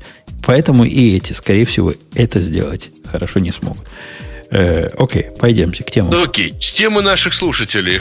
Гаиша благоразумно не пришел, потому что самая главная тема это про то, что Яндекс, по слухам, скоро все, то есть продастся. Э, тема на самом деле про то, что Сбербанк вроде бы, Сбербанк России вроде бы хочет купить аж целых 30% акций Яндекса. И Э, в связи с этим там Яндекс подешевел на какие-то жуткие проценты, то есть там потерял миллиард с чем-то. Все хотят помочь Сбербанку купить, чтобы не 30% было 40%? А, не-не-не, там же на самом деле гораздо проще. Это же может выглядеть как э, там, сигнал того, что вот типа государство хочет э, как-то, так сказать, повлиять и так далее. А, ну, блин, короче, домысливать можно очень много. А, а что, а чё, а чё, чё, блин-то? А я, и, и цены его на, на рынке, он же, по-моему, на NASDAQ торгуется, да, Яндекс? Да, да. Его упали. Тут пишется 14%. Я видел, когда на 8%. Может, потом еще довалилось, не знаю. Я видел даже больше, даже на 19%. Потом оно поднима, отыгрывалось, естественно, обратно. Вот. А, но а, нет, это падение, оно совершенно там, естественно, потому что никто не может понять, что это. А, и ни одна из гипотез не, как бы не свидетельствует о том, что там что в результате будет что-то хорошо. Потому что на самом деле две основные гипотезы. То, что типа государственный банк хочет купить, то есть государство хочет контролировать. И это, в общем, мало хорошего обещает всему бизнесу. А, и второе, это то, что, в общем, основатели и первые инвесторы э, решили выйти из компании, что тоже, в общем, мало чего хорошего. Послушаем ну, в следующий раз пакет, специалиста, пакет специалиста из транспортного цеха. Пусть он нам расскажет, ну, как они до жизни не, такой конечно, дошли. ничего не расскажет, слушай. А мы его пытать будем. Э, Ксюша, что там у Закерберга с акциями, не подскажешь? Публично так это вот. Видишь, сразу замолчала. А Ксюша следит, следит за его акциями. Нет, нет, нет, я, я просто думала, что я, я тут, если честно, увлеклась э, беседой про Яндекс. Тут прям как-то прям очень не, живо. Я понимаю, я, понимаю, я поэтому и попытался показать, что Гриша так же промолчит, как и ты про Facebook. А, да нет, мне кажется, Гриша бы сказал, и он сказал бы что-нибудь такое оптимистичное, что все хорошо, еще ничего не случилось. Я сейчас представляю себя Гришей. И э, Типа акт, рынок ценных бумаг это всегда очень сложная штука. Посмотрим, что будет. И вообще, не хватает я... фразы на самом деле. Ну, и вообще ну, это простите, был вброс, да. а вброс, вброс, деле? вброс от Mail.ru, который захотел э, обрушить конкурент. А Mail.ru сказал, что он тоже хочет, да? Э, окей, к следующей теме. Пайплайны GitHub обсудили даже слишком. А новая лицензия Монги обсудили даже слишком. Postgre11 релиз. Вообще э, тема это у нас... Это, это совсем слишком. Не, это не слишком. Эта тема даже в наших э, темах была. Однако я ее поставил исключительно на тот случай, если вдруг придет какой-то гость, который сможет донести нам, насколько 11 версия стала хороша. Ну, Лучше, как, чем предыдущие 10. Как-то никто не пришел. Ты, Леш, тоже в постгрессе, как мы, как свинья в апельсинах? Ну, он мне так с бочку стоит. То есть тебе что MySQL, что MariaDB, что Postgres. Лишь бы SQL там, умел выполнить. Там теперь транзакционные хранимки стали. Вот теперь мощь, мне кажется. Можно писать всю логику в хранимках и не париться. Вот да, вот за это я его расстреливал просто при рождении. До рождения. Вот за... Ты, ты помнишь, помнишь же это было модно когда-то? Модно. У меня был проект переноса 10-тысячной, 10-тысячной хранимки на, в аппликационный уровень. Я после этого... Тысяч, 10 тысяч, тысяч строк. вообще ни о чем. Это, это ни о чем. Это, это, это мало для хранимки. Это так фигня. При этом оно читается плохо. Прямо хранимки эти плохо. В этом мире и комментарии писать, видимо, не принято. Я не знаю, есть там комментарии или нет, но в этих 10 тысяч строк не было ни одной. Ты еще тесты скажешь, что писали. Вот, вот тест, тест. Тогда, тогда я и сам тесты не писал. Это были такие лихие двухтысячные. Ну, точно один раз живем, зачем тестировать? Конечно, нам фигак-фигаки в production. Конечно, а что там? Прямо в production е отлаживаем. А народ написал посик ядро на Go ради науки. Но там на самом деле по ссылке довольно большой PDF-файл, который описывает, который называется типа реализация ядра на языке высокого уровня. И, в общем, как бы, ну да, чисто с научной точки зрения, наверное, представляет интерес. Не знаю, с научной точки зрения. Я на код смотрел, он со стороны выглядит как э, проект для самообучения. Что бы я такого ногу мог бы сделать, что никто до меня пока не писал? Mm. Мне тоже кажется, что это больше порезвиться, чем даже какая-то научная точка зрения. Я не очень вижу там научность. По-моему, уже не первый раз писали, и не первый раз стало понятно, что ядра не на таких языках надо писать. Ну, в общем, я тоже не очень глубоко. А в чем фишка, кстати, этот репозиторий? Это форк официального репозитория Go. И потом в нем создана какая-то маленькая типа папочка, и в ней уже написано вот это ядро операционной системы. Зачем форкать Go? Это так странно. Вдруг им там ну, библиотечки зачем, подправить надо. Зачем форк языка, да, для, ну, может быть, действительно надо подогнать под этот, под какую-то деталь реализации архитектуры. Ну, прям так мощно. А, да, слушайте, а никто не хочет это ядро на Node.js написать? Это наверняка писали. Я думаю, уже 10 раз написали, да, ты поздно пришел. Я вообще никуда не уходил. А, так, Google меняет правила лицензирования Google Services для производителей Android телефонов. На, на самом деле, да, после того, как на них наехали за навязывание по своей лицензии э, вот этих Google Media Services, то есть э, аппликейшенов типа Maps, поиска и так далее в Android, в составе Android, они сделали ход конем. Теперь они могут э, э, значит, добавить э, теперь эти сервисы платные, но если вы поставите браузер и поиск, то тогда эти сервисы, то тогда эти приложения будут бесплатными. А, ну, вот, типа, как бы империя добра, так сказать, наносит ответный удар. Вообще какая-то злая карма, да? То есть Евросоюз сказал, давайте-ка, типа, этот свой бесплатный сервис нам не ставьте. Они сказали, окей, тогда будем ставить их платно. А, а, кстати, я сегодня обнаружил замечательную штуку. А, видели ли вы вот большое количество ну, ты заходишь на сайт, у которого Google карты вроде бы как-то использованы, а там написано, что типа возникла ошибка при загрузке карт. А, обращали внимание на такое? Я как-то видел, я не мог понять, ну, блин, какое количество криворуких веб-мастеров вдруг обна- э, обнаружилось. А тут обнаружил это у себя на одном из сайтов. Пошел разбираться. Значит, оказывается, что? Значит, оказывается, что с лета этого года Google, э, значит, во-первых, требует создать э, для вас, ну, там, создать совершенно там другой ключ API. Окей. Значит, сделал новый ключ API и подсунул его, э, значит, системе.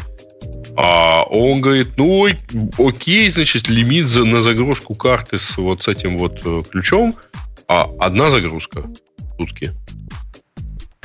Не понял. Пошел копаться во вну, э, внутри еще. Говорит, ну вот вы можете поменять тут квоту, но для этого подключите, пожалуйста, биллинг. Э, аккаунт в биллинге. Я подключил биллинг, и теперь выясняется, значит, что у них это выглядит так. А бесплатных э, аккаунтов в Maps API вообще нету. В принципе, бесплатного использования не предусмотрено.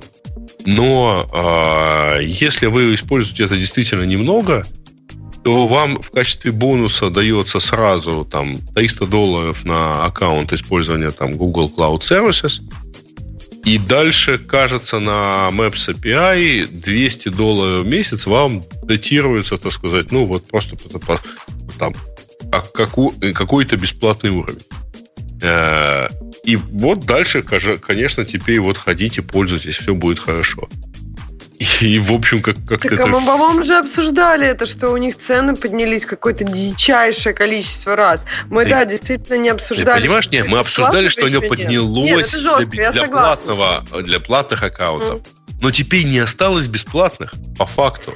Ну, они видишь, теперь... потом они, наверное, скажут, что вот эти 200 долларов, которые тебе давали Все, на халяву, да. они тебе, да, перестанут давать. Да, да, да, да, да. да, И получается, что через какое-то время, ну, то есть это от них зависит, это уже даже не изменение, они просто скажут, ну, извини, там, типа, у нас, у нас закончились бесплатные фишки.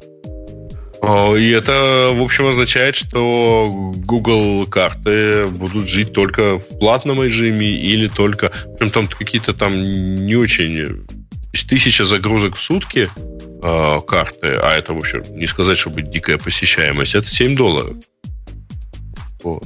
Вы живите как хотите. А к чему ты это, пока я отходил, придумал? Google тому, что он меняет а, правила лицензирования? Да, да, да, да, да. Это к тому, что Google вот меняет эти правила. Я просто параллельно вспомнил вот сегодняшние свои мучения. 18.10 зарелизилось.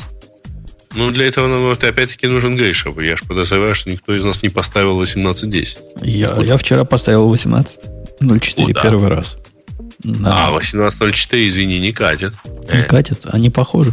Слушайте, я прямо так э, э, разозлен нашим генеральным спонсором. Что такое? А, вот ты передай там по, по духовке. Потому что дебилы.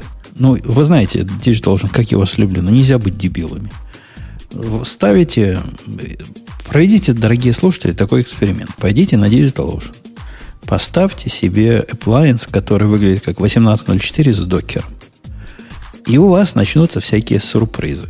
Причем сюрпризы неприятные. Во-первых, вы получится старый композ. Ну ладно, старый композ мы, мы можем не пальцем делаем, а можем и новый поставить. Причем старый, настолько старый, что он несовместим с этой версией докера, которая там стоит версия стоит свежая. Но не в этом цимис. А цимис в том, что после того, как вы запускаете любой контейнер, этот любой контейнер не может доступиться в интернет. Ни один контейнер по умолчанию вот в, этом, в этой установке не доступается в интернет. Теперь, внимание, вопрос. Как бы кто эту проблему решал? Леша, вот ты получил такой, такой контейнер, который вообще пингнуть никуда не может. Ты на что бы подумал? IP tables. Ты знал ответ. Не, это как-то правильно уже туда, конечно. Подожди, ну, фаервол первым делом, конечно. Но... Подожди, Батун, а ты вот мне тоже не думаешь, ты помнишь? А ты куда ты смотрел, собственно, извини? Не-не, первое, первое дело, когда ты не можешь никуда пингануть, конечно, проверь, что DNS-серверы прописались правильные вот в твою докер-конфигурацию. Я с этого начал. А, ты знаешь, как это решается? Вот просто на этом уровне ну, пинг, пинговать надо 4 восьмерки. Пинговать 4 Чтобы DNS-сервер не, не, не притягивать. Окей, после того, как оказалось, что DNS-сервер ни при чем, э, у меня была мысль, что действительно, Леша, IP Tables говорит. И что делаю я IP Tables минус L? И что я вижу в результате? Я не вижу ни одного форвардинга для, для, для докера. Следующий шаг ваш, молодой человек. Добавить форвардинг для докера. Руками, руками писать будем. Он же Конечно. бриджи сам прописывается. Не, не, что-то ему мешает. Но тут я вспомнил свой предыдущий наезд. Там по умолчанию во всех этих инстансах э, Умпуту, Умпуту, ну, Ubuntu простой фаервол поднят. Вот UFW. А, UFV, да. Так что да. его, его, надо, его надо тушить. Его надо тушить. Так, А вот он, М? Так он, подожди, он все, весь трафик режет или только вот Весь. докеровский? Весь из, А, из весь докера. трафик. Весь, весь из докера лежит. Он просто А теперь- никакие правила докера, он переписывает э, правила, которые iptables докер создал, теми, которые UWF э, Ну, Бутун, а нагенерил. ты не думаешь, что это карма какая-то? Вспомни когда-то давно, когда два года назад, или когда, когда Монго выставлялась наружу из докера голым этим задом наружу, ты говорил, что так делать нельзя. Конечно. Вот они я, починили я им даже её. предложил, как это починить. Я им рецепт прописал. А теперь они это починили, ну, сурово. Но у них уже фаервол появился то есть для у них, этого. в этом, у них в этом образе получается firewall, ну, UFW снаружи докера и IP table внутри. Э, Или как? Я не знаю, что ты IP сказал. tables. IP Ну, tables- то есть у них, у них там два фаервола фактически. Не-не, IP tables и UFW это не, не сам по себе фаервол. Это такой скриптик, который правила для IP tables прописывает. Так он переписывает все правила, которые докер создал. В результате докер все, все, А, все, все свои потому что возможности создает теряет. напрямую в IP tables. Ну да. Видимо. да. Так, так. и- Ага, не видимо, совершенно точно. Нельзя. Зато твой контейнер в безопасности. В полнейшей, да. Ни, ни, ни в него, ни от него, никуда. Просто вещь в себе получается. Это был А- такой большой WTF у меня. Так, а Кстати, почему спрашивают, еще для каких целей контейнер? 18-ю Ubuntu ставить? А, м, Единственный, как? Для- единственный для- образ, Для тех же, что и 16 вот. единственный, единственный способ поставить вот этот appliance, который с докером на ходу сразу, это, конечно, была ошибка. Но единственный способ, который они предлагают, это вот такой. Если хочешь в один клик, вот у них есть один вариант докера. Там нету выбора особого. 16.04. Ну, не, не, не, не, вот так, вот такой. Есть вот такой. Так что аккуратненько там, мальчики и девочки. Знаете, что могут быть косяки. Не совсем очевидны. Э, Ну что, Так, а, сейчас, сейчас. Ах, 70-х он вышел.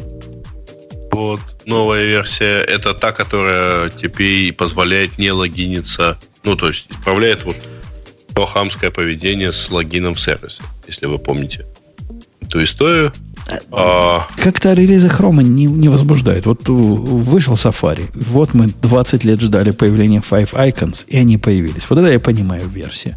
А Chrome, ну, у него и до этого было, и, и после этого. Кого волнует 69 70 да, Тем более, в принципе, значит, еще, еще лучше исправляет багу с этими скуками. Версия Firefox ш- 62 вообще отлично исправляет ее. А, как? Ну, а в ней такого нет. Там нет логина в Google. Нет, тут понял. А логин Firefox куда-нибудь там есть? В Mozilla.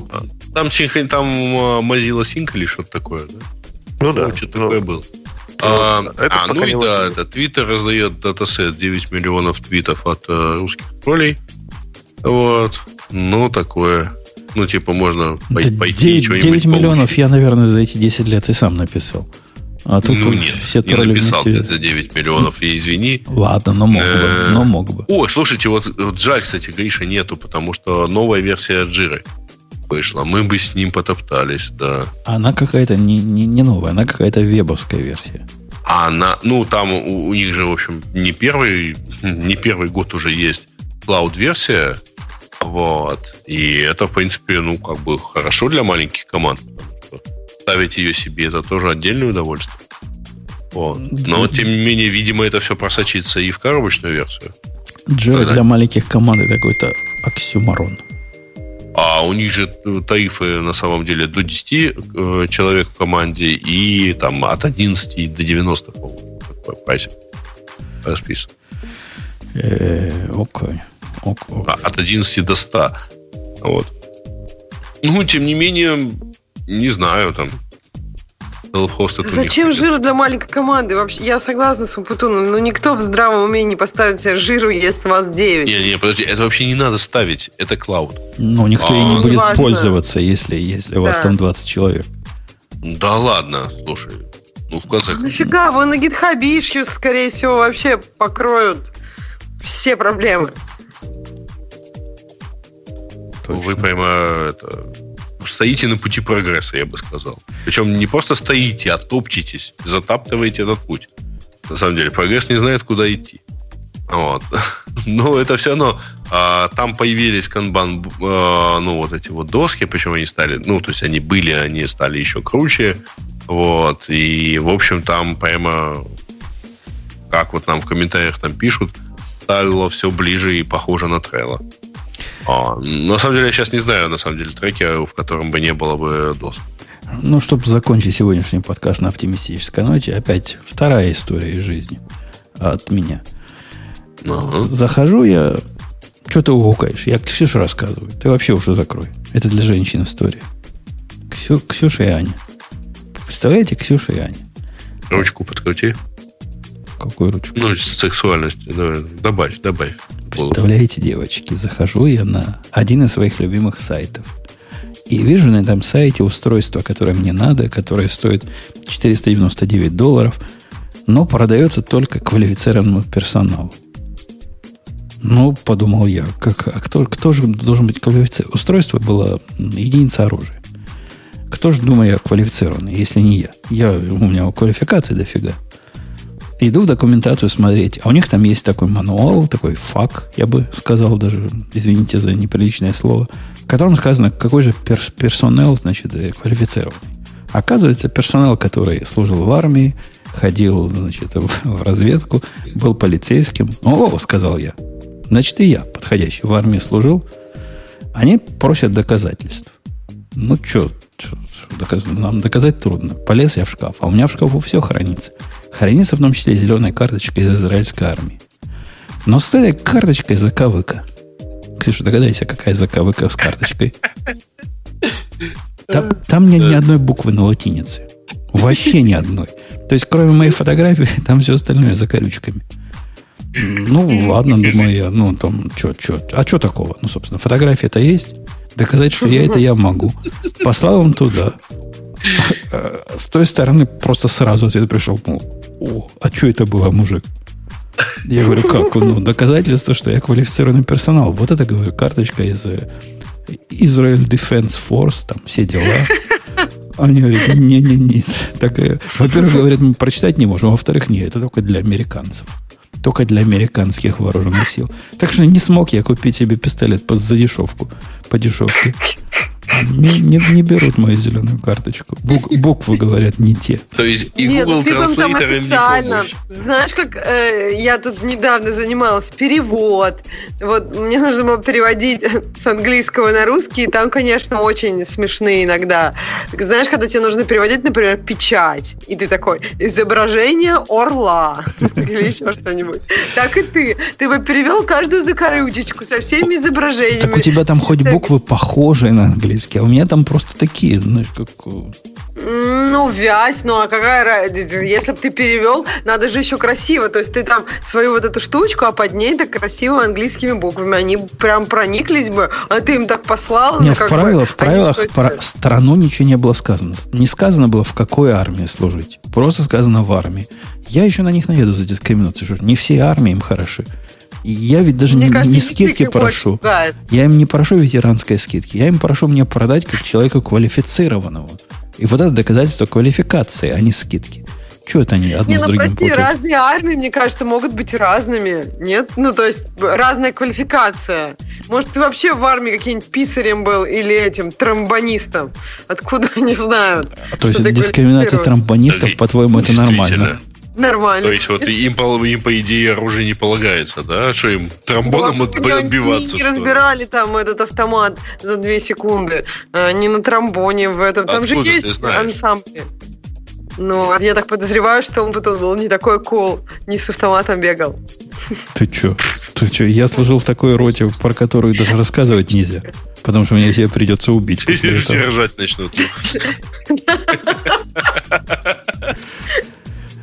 Да нет, я понимаю, ну, я согласна, что это некорректно, наверное, было с их стороны. Просто они, наверное, не думали, что существуют еще какие-то армии, кроме американской.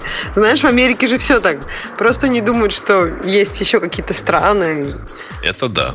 И это печально, конечно. Э, окей. Ну что, на этой оптимистической ноте мы будем сегодняшние разговоры завершать. Мы свои положенные два часа отговорили. А были мальчики и девочки времена, когда мы были еще молодые и были не в силах больше 40 минут с Бобуком тут. 40 минут вот рассказали, и все, и по домам. Хотя Да потом, вы- потом начиналось после шоу. Еще И там мы часа. сидели еще часа три и перетирали Нет. все возможные новости. Слушай, подожди, Нет, ну после да. шоу особо не начиналось, потому что вы вообще какое-то время просто записывались, и это был не прямой эфир. Э, Не, не, после шоу, когда мы не записывали прямых эфиров, не было. Как-то оно появилось только когда появились прямые эфиры, и шоу еще были короткие, а уже появились девчонки, перед которыми можно было тут фасты распускать. И мы тут с Бобуком распускали, распускали. А теперь мы уже не те. Либо девчонки не те. Я не знаю, Ксюша и Аня. Я не понимаю, в чем проблема. Э? Хочу обратить твое внимание, что Бобука просто нет, так что он однозначно Бобук вообще не приходит, да, наверное, что-то изменилось, что-то, наверное, не то. Бобук уже не хочет ничего распускать. И. Да ладно, его вообще- всего, всего лишь эту неделю нету, что вы в самом деле. Целую неделю нету. Слушайте, а если послать вопрос просто для специалистов в Apple технологиях, Ксюша? Мальчик говорит, пришли мне, говорит, все фотки со свадьбы. А как это в Apple посылает? Можно прям драг and дропнуть в Messages? Да, ну Вот можно это- и клаудом синкнуть. Ты можешь прям по- послать такую, там такая ссылочка классная пошлется на весь альбом, например, если ты хочешь так по, по цивильней. А если ты хочешь фоточки по одной, там все свои, я не знаю, 100 миллионов штук со свадьбы, то Ну, можно, да, прям 70, drag and drop. 72 фоточки. Оно говорит, я Ну, готова ну. положить в iMessage. Действительно, вот так все дойдет? Да, нет, она, ну, я не знаю. Ну, она дойдет, конечно, по-моему, лучше как-нибудь расшарить все-таки папочку. У тебя же есть iCloud, что ты прям как... Не, э, я, я расшарил, у меня есть такой объем, называется «Семья», Мгм. и я тогда расшарил. Но там не все фоточки. Как не все? Ну, я не все туда выложил. Ну, типа, положи все свадьбы. фоточки в этот альбомчик, который... Ну, я, я пока с тобой разговаривал, драг and дропнул. Оно думало, думало и показало эти превьюшки для всех фоточек. Ну, сейчас Не-не, она отправит. Она Сейчас отправит. В мне iMessage прям- нормально все будет. меня прямо... А ты почему думал заколдобиться? Ну, она просто будет долго очень отсылать, конечно. но 72 что-то- фоточки и два видео. Вот неужели он сможет? Ну ладно, поехали. Может, Сможет. Окей, Совсем, Пош- что ли, лебезный? пошло. Я ему всю ленту эту. Теперь она будет исключительно в фоточках. Оно ж в, в- столбик выкладывает. Да, да, и потом у него в этих месседжах будет очень много места занято. э, Он, он, не, Очень, он не не уточнял, как послать. Говорит, пошли, я То послал. есть ты решил поприкалываться. Он сказал send. Can you send me all the pictures? Вот, пожалуйста, я. Просили send. Я send. Все в порядке. Дословно. Это мы тебя поздравляем, и твоего мальчика. Сейчас ты поздно поздравляешь, на самом деле. Нет, ну неделя. тогда это не случилось еще неделю назад, а сейчас вот если фотографии, если есть документальные случилось. В прошлый раз это в А, пятницу уже было. Да, случилось уже уже? случилось. А что ты только сейчас фоточки посылаешь? Уже неделя. Невеста Он там, только наверное, сейчас уже- просит, Ксюша. прямо- а Неделю назад я его уже поздравлял, между прочим. Ну, Мальчик только сейчас Ну, попросил все. Видимо, ему не хватило того минимума, который я Ага. выбрал. Тогда самый У вас сын женился, да? А У нас, да, было дело. Ой, я вас поздравляю. Да спасибо, спасибо. Ну, кто-то вежливо это все сказал. Дав- давно пора ему уже жениться. Это никогда. В его возрасте у меня он уже был возраста 10 лет. А он только 10 женился. лет? Да, А, а сколько лет? Мальчику 29. А, понятно. Нифига себе, 10 лет. То есть это да, у тебя в 19 лет по- появился мальчик? А что-то такого, что дело, дело дурное не Нифига хитрое. Не, слушай, это означает, что в 18 лет у него появилась девочка. Ну да, нет, я ничего, все легально. Просто я в шоке. Бывает, бывает. Что так- такого? Такое, да. Ну Нет. да. Молодой сейчас был горячий, не 29 думал. 19 лет удобно. Особенно, если ты мужчина. А что, девочкам неудобно? Ну да, ну Такого потому что возраста. уч- а учеба и работа. Просто- Подожди же. Ты думаешь, она помешала, помешала институту нашему учиться? Нет. Мы не ходили оба на лекции, нормально было. Вместе Ну, скрывались от что преподавателей. Ты там какой-нибудь э, что-нибудь потом делал отдельно. а, ну, в общем, это, это другая тема. Я понимаю, что ты опять ну, не согласен. Я, я помню я приходил к преподавателю, и он на меня долго, долго ему рассказывал, почему же, значит, жена не пришла. Он на меня смотрел, старенький преподаватель, и говорит, так, я, говорит, все понял. Но где же ваш брат? Ну, типа, фамилия одна и та же. Он все понял, но говорит, где же ваш брат? Почему, почему Елена должна быть мой брат, я не знаю. Но вот это все же он понял. Где же ваш брат? Хорошо, да. Надо было так честно объяснить. Брат Умпутуна тоже Умпутун. Вот он. Так, ну что, разбегаемся? Поскольку мы уже затронули наше после шоу, это прямо звоночек, что надо проиграть рекламу. Спасибо, дорогие гости, которые ну, почти как свои. Да что там скрывать? Практически свои.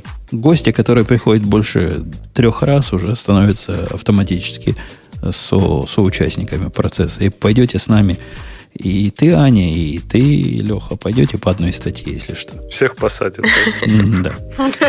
На этой оптимистической ноте до следующей встречи будет все еще не гиковский выпуск, хотя сегодня был условно не гиковский. Он, видите, Грея, как мы заткнули. Не мог слова сказать, когда мы про, про что? Про гитхабы и трэвисы всякие.